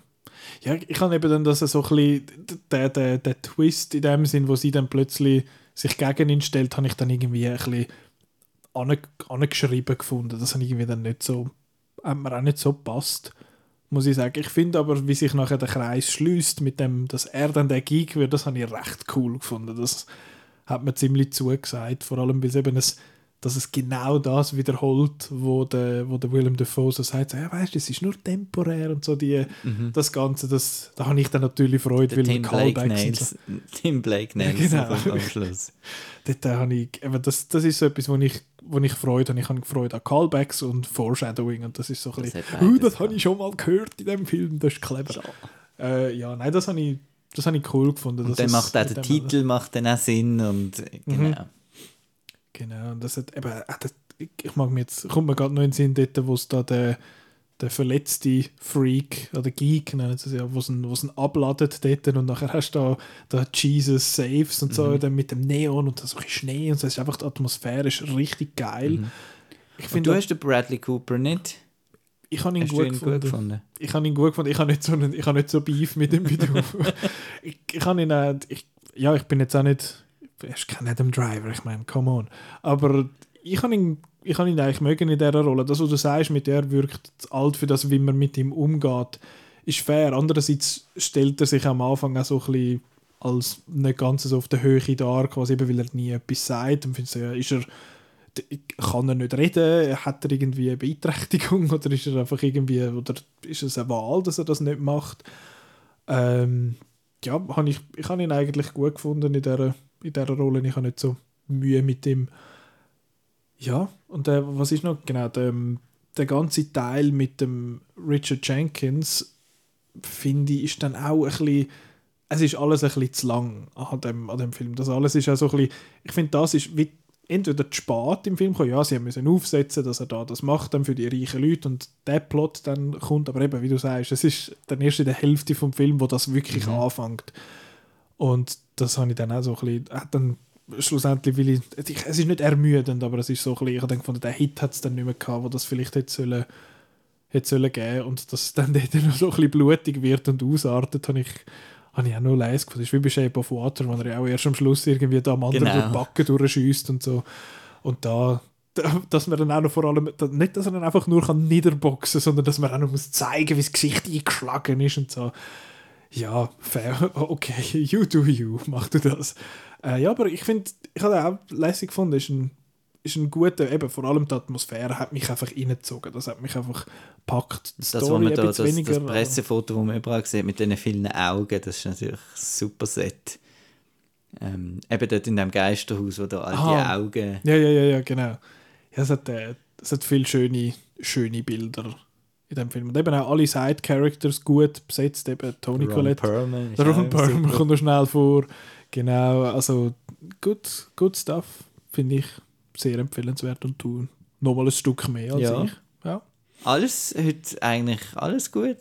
Ja, alles, also vor allem alles, was jetzt in den vergangenen Wochen rausgekommen ist, Worst Person in the World, Nightmare Alley und äh, Licorice Pizza, Ja. alles, alles Empfehlungen von uns beiden. Ja, sei. Nicht einmal streiten, ja. Kein ja das ist wirklich, wirklich alle lässig. Ist jetzt ein bisschen doof, dass halt alle gleichzeitig rauskommen und nicht alle so Freaks sind wie wir und die halt dann äh, an einem Tag am besten oder in zwei gehen schauen. Mhm. Äh, ja, aber ich hoffe, ihr habt jetzt ein bisschen das Bild bekommen, weil ich das vielleicht auch euch könnt zusagen und könnt das, könnt das schauen. Kino ist les. Ja. Jetzt sind wir gespannt, wie es nachher, nachher weitergeht. Kino ist les. Diese Woche kommt sehr wenig. Ja, ich habe eben gar nicht, ich habe voll nicht im Kopf was geht. Also wir sind mit der Kinowoche sind wir fertig, die Folge ist noch nicht ganz durch. Wir haben ja noch ein Ketchup. Stimmt. Hast du es vergessen? Ja, das habe ich vergessen. Der, ja, wir schauen noch kurz aufs Programm. genau. outnow.ch slash starts. Kann man schauen, was, was anläuft. Ah, das habe ich nicht gewusst. Ich Ja, gehe immer auf Kinoprogramm und dann irgendwie Kannst du auf outnow.ch slash starts. cool, Ist fast so gut wie outnow.ch slash Kinoprogramm. Äh, ja, es läuft. Hey, endlich My Hero Academia World Heroes Mission. Das ist äh, ein Anime-Film. Das ist so ein ja, sehr ein beliebter Anime, habe ich leider nicht gesehen. Also leider, ist ja nicht so für mich. Dann, glaube Prinzessin, der ist schon am Ja. letzten ZFF gelaufen. Das ist Peter Luisi. Ja, pense. Ja, genau, Peter Luisi, genau. Ich werde äh, Captains of Zaatari, ich weiß nicht, wie man es ausspricht, werde ich noch sehen. Da kommt es um syrische Flüchtlinge, äh, wollen, ähm, wo findet Fußball spielen, das ist unser Ausweg. Gut. Klingt spannend. Ja, also, also es kommt gross, so etwas Grosses kommt nichts raus. Das heisst, wenn ihr jetzt von diesen drei, wo wir darüber geschwätzt haben, haben wir noch ein Zeit, um die äh, schauen. Und nachher, also das heisst, unser Thema nächste Woche wird sich vor allem so im Sundance drehen. Aber so weit vorgreifen sollten wir Nein, ist, San- ist am noch- Sundance dann Melancholia gelaufen? Ich weiß es nicht. Ja, Wahrscheinlich nicht. nicht. Aber ja, Vielleicht schon. Ketchup. Ja, das ist ja dort, gewesen, wo das schlimme Zitat ist vom, äh, vom Lars von Trier. Das, war das vira virale Video, wo, wo man Kirsten Dunst nebendran sieht, äh, sich schämen wie nur etwas und wo dann wegen dem auch viral gegangen ist, wo er gesagt hat, äh, I understand Hitler. Oh, und ist das von neben- dort? Genau, und nebendran Ja. sitzt Kirsten Dunst und dann siehst du so genau, ähm, Naja, okay. Genau, Melancholia, das ist das zweite Ketchup jetzt. Nein, das erste. in dem Jahr. das erste in diesem Jahr, ja. Ja, ja. Eben äh, vom einen Trier von dieser Woche zum von Trier. Und wir hätten können sagen von Trier zu Trier. Sondern von Trier zu von Trier. Genau, der Lars. Ich habe ja ich habe noch nicht so viel gesehen von ihm. Ich habe da am ZFF mal das Haus der Jack-Bild gesehen. Das ist, Ist das etwas Grusiges, ich habe oder? es ein bisschen zeich gefunden, das App. Aber äh, ja, jetzt Melancholia. Ist das das da? Warte jetzt. Hey, Hä, ist das das? ich höre noch nichts. Der Marco möchte uns etwas mitteilen. Hast du verbunden? Yeah! Was? Den hast du nicht gesehen. Den hast du nicht gesehen das, Das- das. Jetzt machen wir das Nicolas Ketchup. Du, das ist doch cool, dass du das Ja, das ist, das ist gut. Ich habe damit gerechnet, dass jetzt der I Understand Hitler Clip kommt. Nein. Ups. Alles klar, genau. Melancholia ist äh, eben ja vom Lars von Trier. Du hast mir den, und der Simon und du mir, oder Ja. du vor allem, Und der Simon vor allem. Der Simon, der ist jetzt nicht da. Und ich, ich muss es zugeben, äh, ich habe meine Hausaufgaben nicht gemacht. Ich habe dir dann sogar extra noch zurückgegeben. Ja, Aber ja, du, man hat nicht immer für alles Zeit. Du hast lieber Jack Frost geschaut.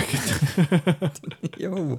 Nein, aber ähm, äh, Melancholia, ich weiß einfach noch, ähm, dass das auch so, eine, so einen mehr ein Fühlfilm als ein Schau, also so ein Film war, wo ich gefunden habe, ähm, ja, zieht einem so richtig rein und am Schluss äh, ist man fix und fertig. Weil, ähm, ja, Das ist nicht ein heavy. easy watch. Ja. äh, ja, geht um eine Hochzeit. Zum Beispiel. zum Teil, ja. Film in zwei, ein Film in zwei Akten. Sehr zwei Akte, ja. Also es geht um die Kirsten Dunst, ihre Charakter. Sie heißt verdammt. Das Kapitel heißt auch so. Also das ist, ist es Charlotte? Right. Ja, Die andere, das ist äh, die Claire. ja. Und sie heißt Justine. Justine ist der Kirsten Dunst, ihre Figur. Die, die erste Hälfte geht vor allem um sie. Sie und der Alexander Skarsgård heiraten.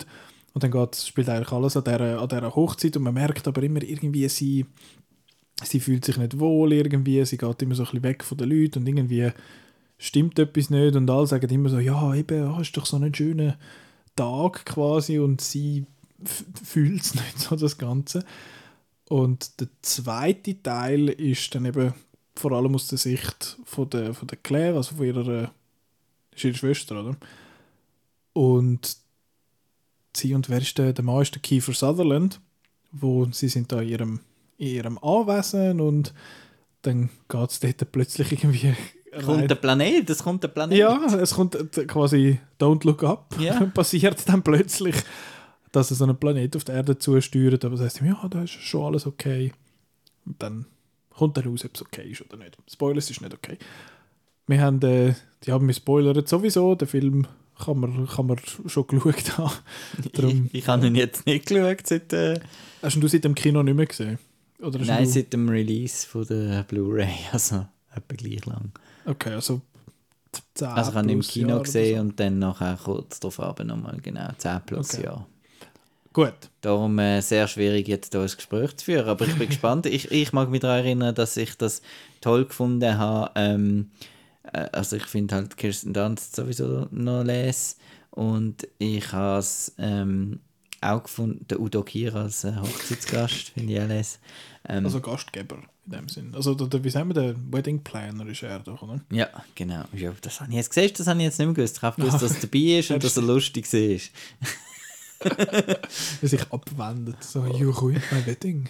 Und äh, ähm, dass ich das halt cool gefunden habe, dass da der, der Planet Melancholia, dass das da eigentlich die, die Depression kommt da auf uns zu eigentlich, genau.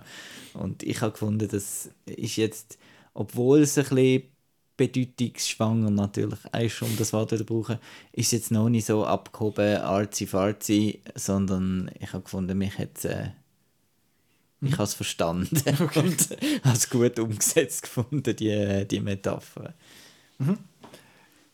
Ich habe nicht gewusst, was mich erwartet. Ich habe keine Ahnung, gehabt, um was es geht in dem Film. Ich habe auch, was der, der Lars von Trier angeht, ich weiß, er ist so ein bisschen ein Enfant terrible in dem Sinne, macht so ein bisschen, äh, ja, provoziert auch immer wieder mal ein bisschen und ich habe nicht gewusst, auf was ich mich einlasse und ich habe auch relativ lange mich immer gefragt, so, was, wa- was, was will der Film jetzt genau? Und was nachher dann auch den Schnitt gibt in der Hälfte, wo dann einfach alles ändert. Ich finde so, wann spielt jetzt das zeitlich? Und plötzlich ist auch die Hauptfigur ist ja nicht mehr Justine dann, obwohl man es noch ein bisschen das Gefühl hat. Äh, das, das wechselt alles so ein bisschen und das habe ich so ein bisschen jarring gefunden. Äh, und ich muss ja sagen, so die ganze Metapher ist schon angekommen, aber glaube nicht in der in dem Ausmaß, was ich jetzt höre, es ist mehr dann, wo ich nachher noch so ein bisschen drüber nachgelesen habe, weil er hat auch, er lädt auch so ein bisschen dazu ein, weil man findet so, da ist, da ist mehr da, als dass er, als er anmuten lässt in dem Sinn. Und es ist ja, glaube ich, schon ein bisschen so, dass eigentlich der, der Justine, also der Kirsten Dunst, ihren Teil vor allem auf Depression eigentlich anspricht oder das symbolisiert. Und der Teil von der Charlotte Gans Gainsbourg, von der Claire, ist mehr so eigentlich Anxiety, also so ein bisschen Angstzustand wahrscheinlich auch. Weil ihr in den Dings, der, der Justine wird ja immer gesagt, quasi mehr, teilweise mehr, mehr direkt, teilweise weniger direkt, dass sie eigentlich müsste happy sein an dem Tag. Aber sie ist es einfach nicht. Sie, sie, sie spürt das nicht, sie läuft immer wieder weg, sie geht, zum, sie geht lieber zum Ross, Grüezi sagen, als an die Party mit, mit all diesen vielen Leuten und dass, dass sie ihr immer gesagt wird eigentlich, dass sie muss happy sein und sie ist es einfach nicht. Und bei der, bei der Claire ist es dann so, ihr wird immer gesagt, dass alles okay wird sein, aber es ist nicht alles okay, das, so, so das Ganze.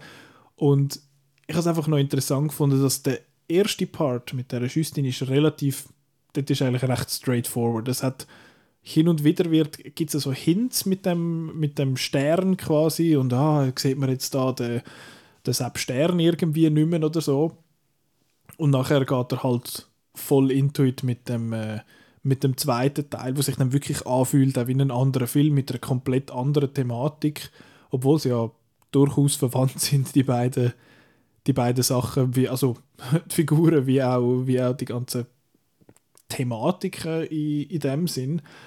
Und es ist, es ist einfach ein durchgehend unangenehmer Film, weil eben, ich kann das sehr nachfühlen, so dass ich würde nicht sagen, ich, also ich kann nicht irgendwie, äh, wie sagt man, klinisch, äh, wie sagt man, diagnostizierte Depression, aber teilweise schon auch so, so Phasen, wo da findest du vor allem so ja, Leute gesehen, voll nicht und so. Von dem her habe ich dort schon mehr können mitfühlen und das andere, der zweite Teil, ist dann schon ein Stück abstrakter, habe ich das Gefühl. Von dem her ist es mir einmal dort ein bisschen schwerer gefallen, in, in Film reinzufinden.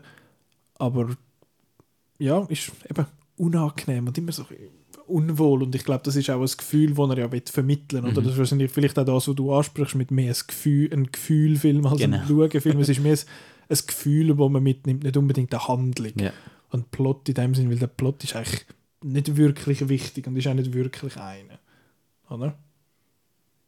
Ja. Ja, ich kann Ja. gar nicht viel mehr zu sagen. Ja. Ich bin ein bisschen, was ich noch will ansprechen muss, noch mal schnell in meine, muss noch mal schnell in meine Dinge hineinschauen. Also einerseits habe ich, habe ich es lustig gefunden, dass der, der Kiefer Sutherland ist ja so, ah, weißt du, Wissenschaftler gesagt, es werde alles gut und nachher wird es doch nicht gut. Ich finde, so ist das ein Pro-Querdenker-Film, ist in dieser Zeit gerade ein bisschen schwierig. Äh, aber das, vielleicht ist das einfach Interpretationssache jetzt von mir eben, dass, dass ihr das einfach gesagt wird, hey, es wird alles gut, aber es wird dann doch eben nicht alles gut, um das Ganze durchzubringen. Und der Anfang hat mich vor allem auch ein bisschen irritiert, weil er einfach 10 Minuten lang Sachen zeigt in Slow-Mo runterfallen. Mehr oder weniger, wo dann wie so ein bisschen wie das Ende anteast, oder? Das ist ja etwas, wo ich immer so ein bisschen meine Schwierigkeiten habe, wenn am Anfang von einem Film das Ende schon gezeigt wird. Aber da ist es jetzt mir zum ersten Mal so ein bisschen bewusst worden, wie das der Film mit dem schafft dann, weil es gibt ja Möglichkeit, schafft man da mit dem Element of Surprise quasi mit dem Ende oder mit der, dass die Spannung quasi durch das aufgebaut wird, dass du eben nicht weißt, was passiert, oder wird sie aufgebaut, damit dass du eben weißt, was passiert. Dass du eben denkst, dass du wartest, bis, das, bis es passiert. Genau, Dass, dass, du, dass die Spannung durch das kommt, so wann passiert und in welchem Umfang passiert und so. Und das habe ich da dann schlussendlich doch recht eff äh, effektiv gefunden, weil halt am Anfang so Szenen gesehen wo dann wo nachher wieder kommen, findest ah, okay, das ist, da ist es noch nicht fertig, es geht immer noch weiter und es wird immer noch, kommt immer noch einen oben drauf, in dem Sinn. Ein, ja, dort halt ein, ein, ein schwerer Film. nicht, nicht so leichtfüßig, obwohl eben der Udo habe ich sehr lustig gefunden, weil er halt eben so komisch und dann mit dem, äh, wie sagt man, was, was müssen sie zählen? Irgendwie Bohnen oder irgendetwas, so, was mit reinkommt. Ah, jetzt ein Räffel. ja, du musst herausfinden, wie viel das sind. Ein Räffel. Was ich aber dann wieder ein bisschen seltsam finde, ist, dass bei ihr ja wie, es wird ja wie suggeriert, dass sie wie so eine Art übernatürliche Kräfte hat fast, weil sie halt mit dem Blitzdings und auch, dass sie ja dann eben sagt, dass sie gewusst hat, wie viel das da drin sind und ja, Zeitdings ist sowieso immer ein bisschen, bisschen unklar, habe ich, habe ich gefunden. Also es ist, ja, es ist nach der Hochzeit im Jahr, wahrscheinlich ein Stück nachher, aber äh, es tut eigentlich nichts zur Sache, was, was Thematik angeht, aber das ist das, was ich einmal so ein bisschen wo ich ein bisschen Schwierigkeit hatte damit. Aber eben, es ist äh, das mit dem Ende, dass, eben, dass es auf das anläuft, eben die, die, wie sagen wir, der Impending Danger, also dass es einfach die Gefahr kommt und du siehst sie kommt, du erkennst sie, aber du kannst nichts machen dagegen und dass die, so die, die Hilflosigkeit quasi, dass es das noch so ein bisschen übernimmt, das habe ich, habe ich auch noch recht stark gefunden. Das merke ich vor allem jetzt, während ich schwätze über den Film, da fallen mir noch so, ein- so ein paar Ja. Sachen zusätzlich auf. Aber eben, ich muss sagen, so, auch da wieder habe ich gewisse Sachen nachher, im Nachhinein müssen ein bisschen nachlesen und, und zum so ein bisschen drin hineinfinden. Äh, ja, ich bin nicht sicher, ob mir das gefällt, wie er strukturiert ist, dass er halt einfach einen harten Cut macht in der Mitte und vor allem, dass er dann halt eben die Claire zur Protagonistin macht, ohne einem das wirklich klar zu vermitteln. Ich habe immer noch das Gefühl, es ging um, um, um sie, weil auch weil sie sich, weil die Claire kümmert sich ja um die, die Justin, wie sie dann halt ihre wirklich halt Probleme hat und siehst dann halt auch von außen, wie sie sich fühlt. Äh, aber eigentlich geht es um, geht's um die Claire und das habe ich, das habe ich nicht ganz so, nicht so toll umgesetzt gefunden. Aber ja, sonst ein, ein, ein, ein schwerer Film. Ich habe ihn auch wirklich eben rein von der Struktur und teilweise, weil ich nicht ganz gegriffen habe, was er hat wollen, ein bisschen komisch gefunden aber und auch eben die ersten 10 Minuten und ich finde so, jetzt schaue ich da Zeug in Zeitlupe beim Keien zu, what, the- what the hell. Aber rein thematisch sehr, sehr spannend und ja, nicht, nicht lässig. Meinst du, sollte ich wieder mal schauen? Ja, es wäre vielleicht, ja. Ich weiß nicht, vor allem, du hast dich wahrscheinlich in den letzten zehn Jahren, seit du den Film gesehen hast, sicher auch verändert persönlich.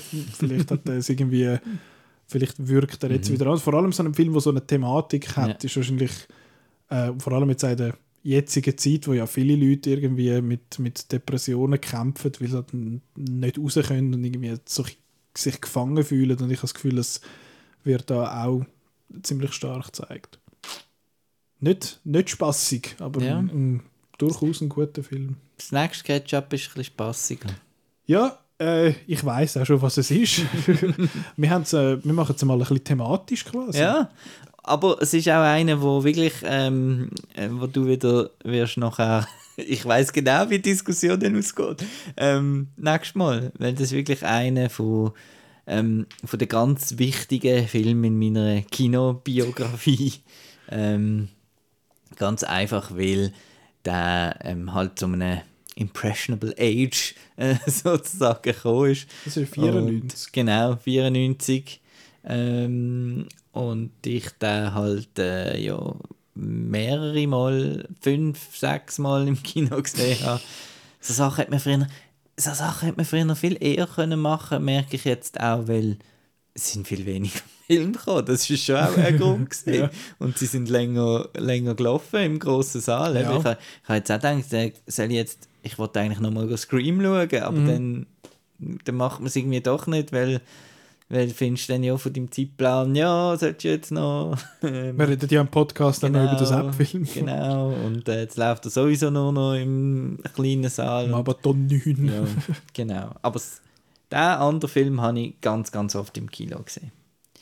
Und Also der es ist geht, äh, vom Roland Emmerich. Genau. Also es geht um den Film Stargate Genau. aus dem 94. Der ist äh, eben, es ist für dich ein, ein wichtiger Mhm. Film, aber andererseits werden wir in zwei Wochen auch den neuen Roland Emmerich-Film Moonfall besprechen, darum passt es gerade so Mhm. ein bisschen.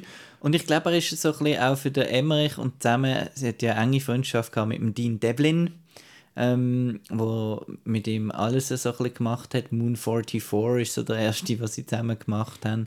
Und dann hat er dann endlich, glaube ich, Universal Soldier ist dann, glaube ich, eher so ein äh, eher eine Auftragsarbeit gesehen und hat dann aber so Erfolg gehabt, dass er dann den Stargate dann Mhm. hat. Ist, ein, Dann ist das der, machen. der zweite Emmerich-Film in dem Fall im Ketchup? Universal Ja. Soldier ist auch mal eins gewesen, Ja. letztes Jahr, glaube ich. Auch lässig. Moonfall, apropos, äh, hast du auch schon gelesen, wie er auf die Story gekommen ist, dass es tatsächlich Theorien gab, ah ja. so in den Verschwörungskreisen, Oh je. dass, dass der Mond äh, innen hohl sei und, Nachdem dass die Erde reinholt, ist, ist Ja. der Mond jetzt auch und reinholt. dass er von Leuten aus der Zukunft äh, gebaut worden ist. Das ist, das ist die vom Erich von Däniken. Keine Ahnung, apropos Erich von Däniken, Ja. Stargate ist Erich von Däniken pur. Ach schon. Weil äh, Uh, das eben der aber Emmerich spannend. interessiert das irgendwie, habe ich das Gefühl. Okay. Ja. Interessant. Ja, das ist äh, das Thema eben zusammen mit Moon, Moonfall. Mal schauen, ob wir vielleicht auch sonst noch so ein bisschen über Disaster-Movies schwätzen. Für euch, äh, die nicht am- auf dem Marco seine Bibliothek Zugriff oder Videothek Zugriff haben, um den Film mitzunehmen. Hast du du Ja, das ist ein Ja, ja. wichtiger Film für dich, ja, natürlich. Ja. Hast du den, gibt es den auf äh, Apple TV zum Mieten und auf Sky gibt es zum Schauen. Äh, ja. Stargate. Ja, und Folge ich habe wieder, müssen, 211. ich habe wieder müssen merken, Kurt Russell ist einfach der ist einfach das ist, das ist dein Ding, hä? Ja. Der Rüsselkurt. Ähm, ja, zwei Wochen. Nächste Woche eben, äh, ja, Sonnentanz. ja, genau. Äh, rein rein Kino, kinomäßig nicht super viel los. Vielleicht. Moment, nächste Woche können wir noch, wir werden noch über zwei Filme schwätzen, die wir nachholen. Also du hast Pleasure schon gesehen, ich werde dann gesehen haben, wir werden bis dann auch Drive My Car gesehen haben. Der äh, japanische Oscar-Kandidat. Ich freue mich auf einen dreistündigen Film im Cameo. Ich finde das Cameo super. Schaut auch das Cameo, aber die sind nicht gemacht unbedingt für drei Stunden. Äh, aber ja, ich bin gespannt auf den. Er hat ja viel, äh, viel Liebe bekommen. Ja, und es, es ist mir auch gesagt worden, ich habe ja im Filmpodium äh, Umimachi Diary gesehen, also unsere kleine Schwester von Hirokazu Koreda, wo mir gesagt worden ist, dass jetzt der, der Drive My Car, auch so ein bisschen ähnliche Vibes hat und ich habe Umimachi Diary großartig gefunden. Das ist der beste Film, wo gerade alles abräumen darf. Ja. Das ist der, der beste Film, den ich bis jetzt das Jahr im, im Kino gesehen habe. Ist nicht von diesem Jahr, aber ist absolut fantastisch. Äh, ja, das wird nächste Woche wahrscheinlich das Thema gesehen, zusammen mit, mit Sundance. Der Simon und der Chris sind in, in Salt Lake City quasi digital. Und äh, ja, ich weiß nicht, vielleicht machen wir noch, haben wir noch kurz etwas zu den Solothurner Filmtag, die ja noch am Laufen sind, aber da ist, sind andere Leute dort. Aber ja, das wird's. Nächste Woche das. Dann äh, uns kann man folgen, Facebook, Twitter und auf Instagram. Dort posten wir zum Beispiel, wenn ein, neue, ein neuer Artikel von Marco Gräbt aus draussen ist, wenn der Podcast rauskommt. Dort erfahrt man auch, wie lange das The Batman ist, obwohl ich es vor einer Stunde oder so schon mal im Podcast gesagt habe. Äh, ja, ganz ein Haufen News und Reviews und alles, was lässig ist. Sehen, äh, outnow.ch slash Kinoprogramm zum schauen, wo das all die lässigen Filme laufen, die wir jetzt heute besprochen haben. Und äh, der Rest vom Podcast kann man hören auf äh, outnow.ch selber, kann man es abladen, dann auf Spotify, Apple Podcasts, Google Podcasts und eigentlich sonst überall. Einfach äh, abonnieren am einfachsten, dann haben wir Ja. immer die nächste Folge drauf. Ja, und kannst noch eine Bewertung abgeben und sagen, Mhm. geile Siechen oder so, oder Schafsäcke, ich weiß auch nicht, was er will sagen. Ja, oder Computergeissen. Ja, genau, Hashtag Computergeissen, genau. Let's make it a thing. Ja, genau. Drucken wir T-Shirts mit Computergeissen drauf, mit so einer Geiss mit dem Computer als Kopf. Gut, ich glaube, wir haben lang genug geschwätzt. Danke euch vielmals fürs äh, Zuhören und wir hören uns nächste Woche. Tschüss. Tschüss.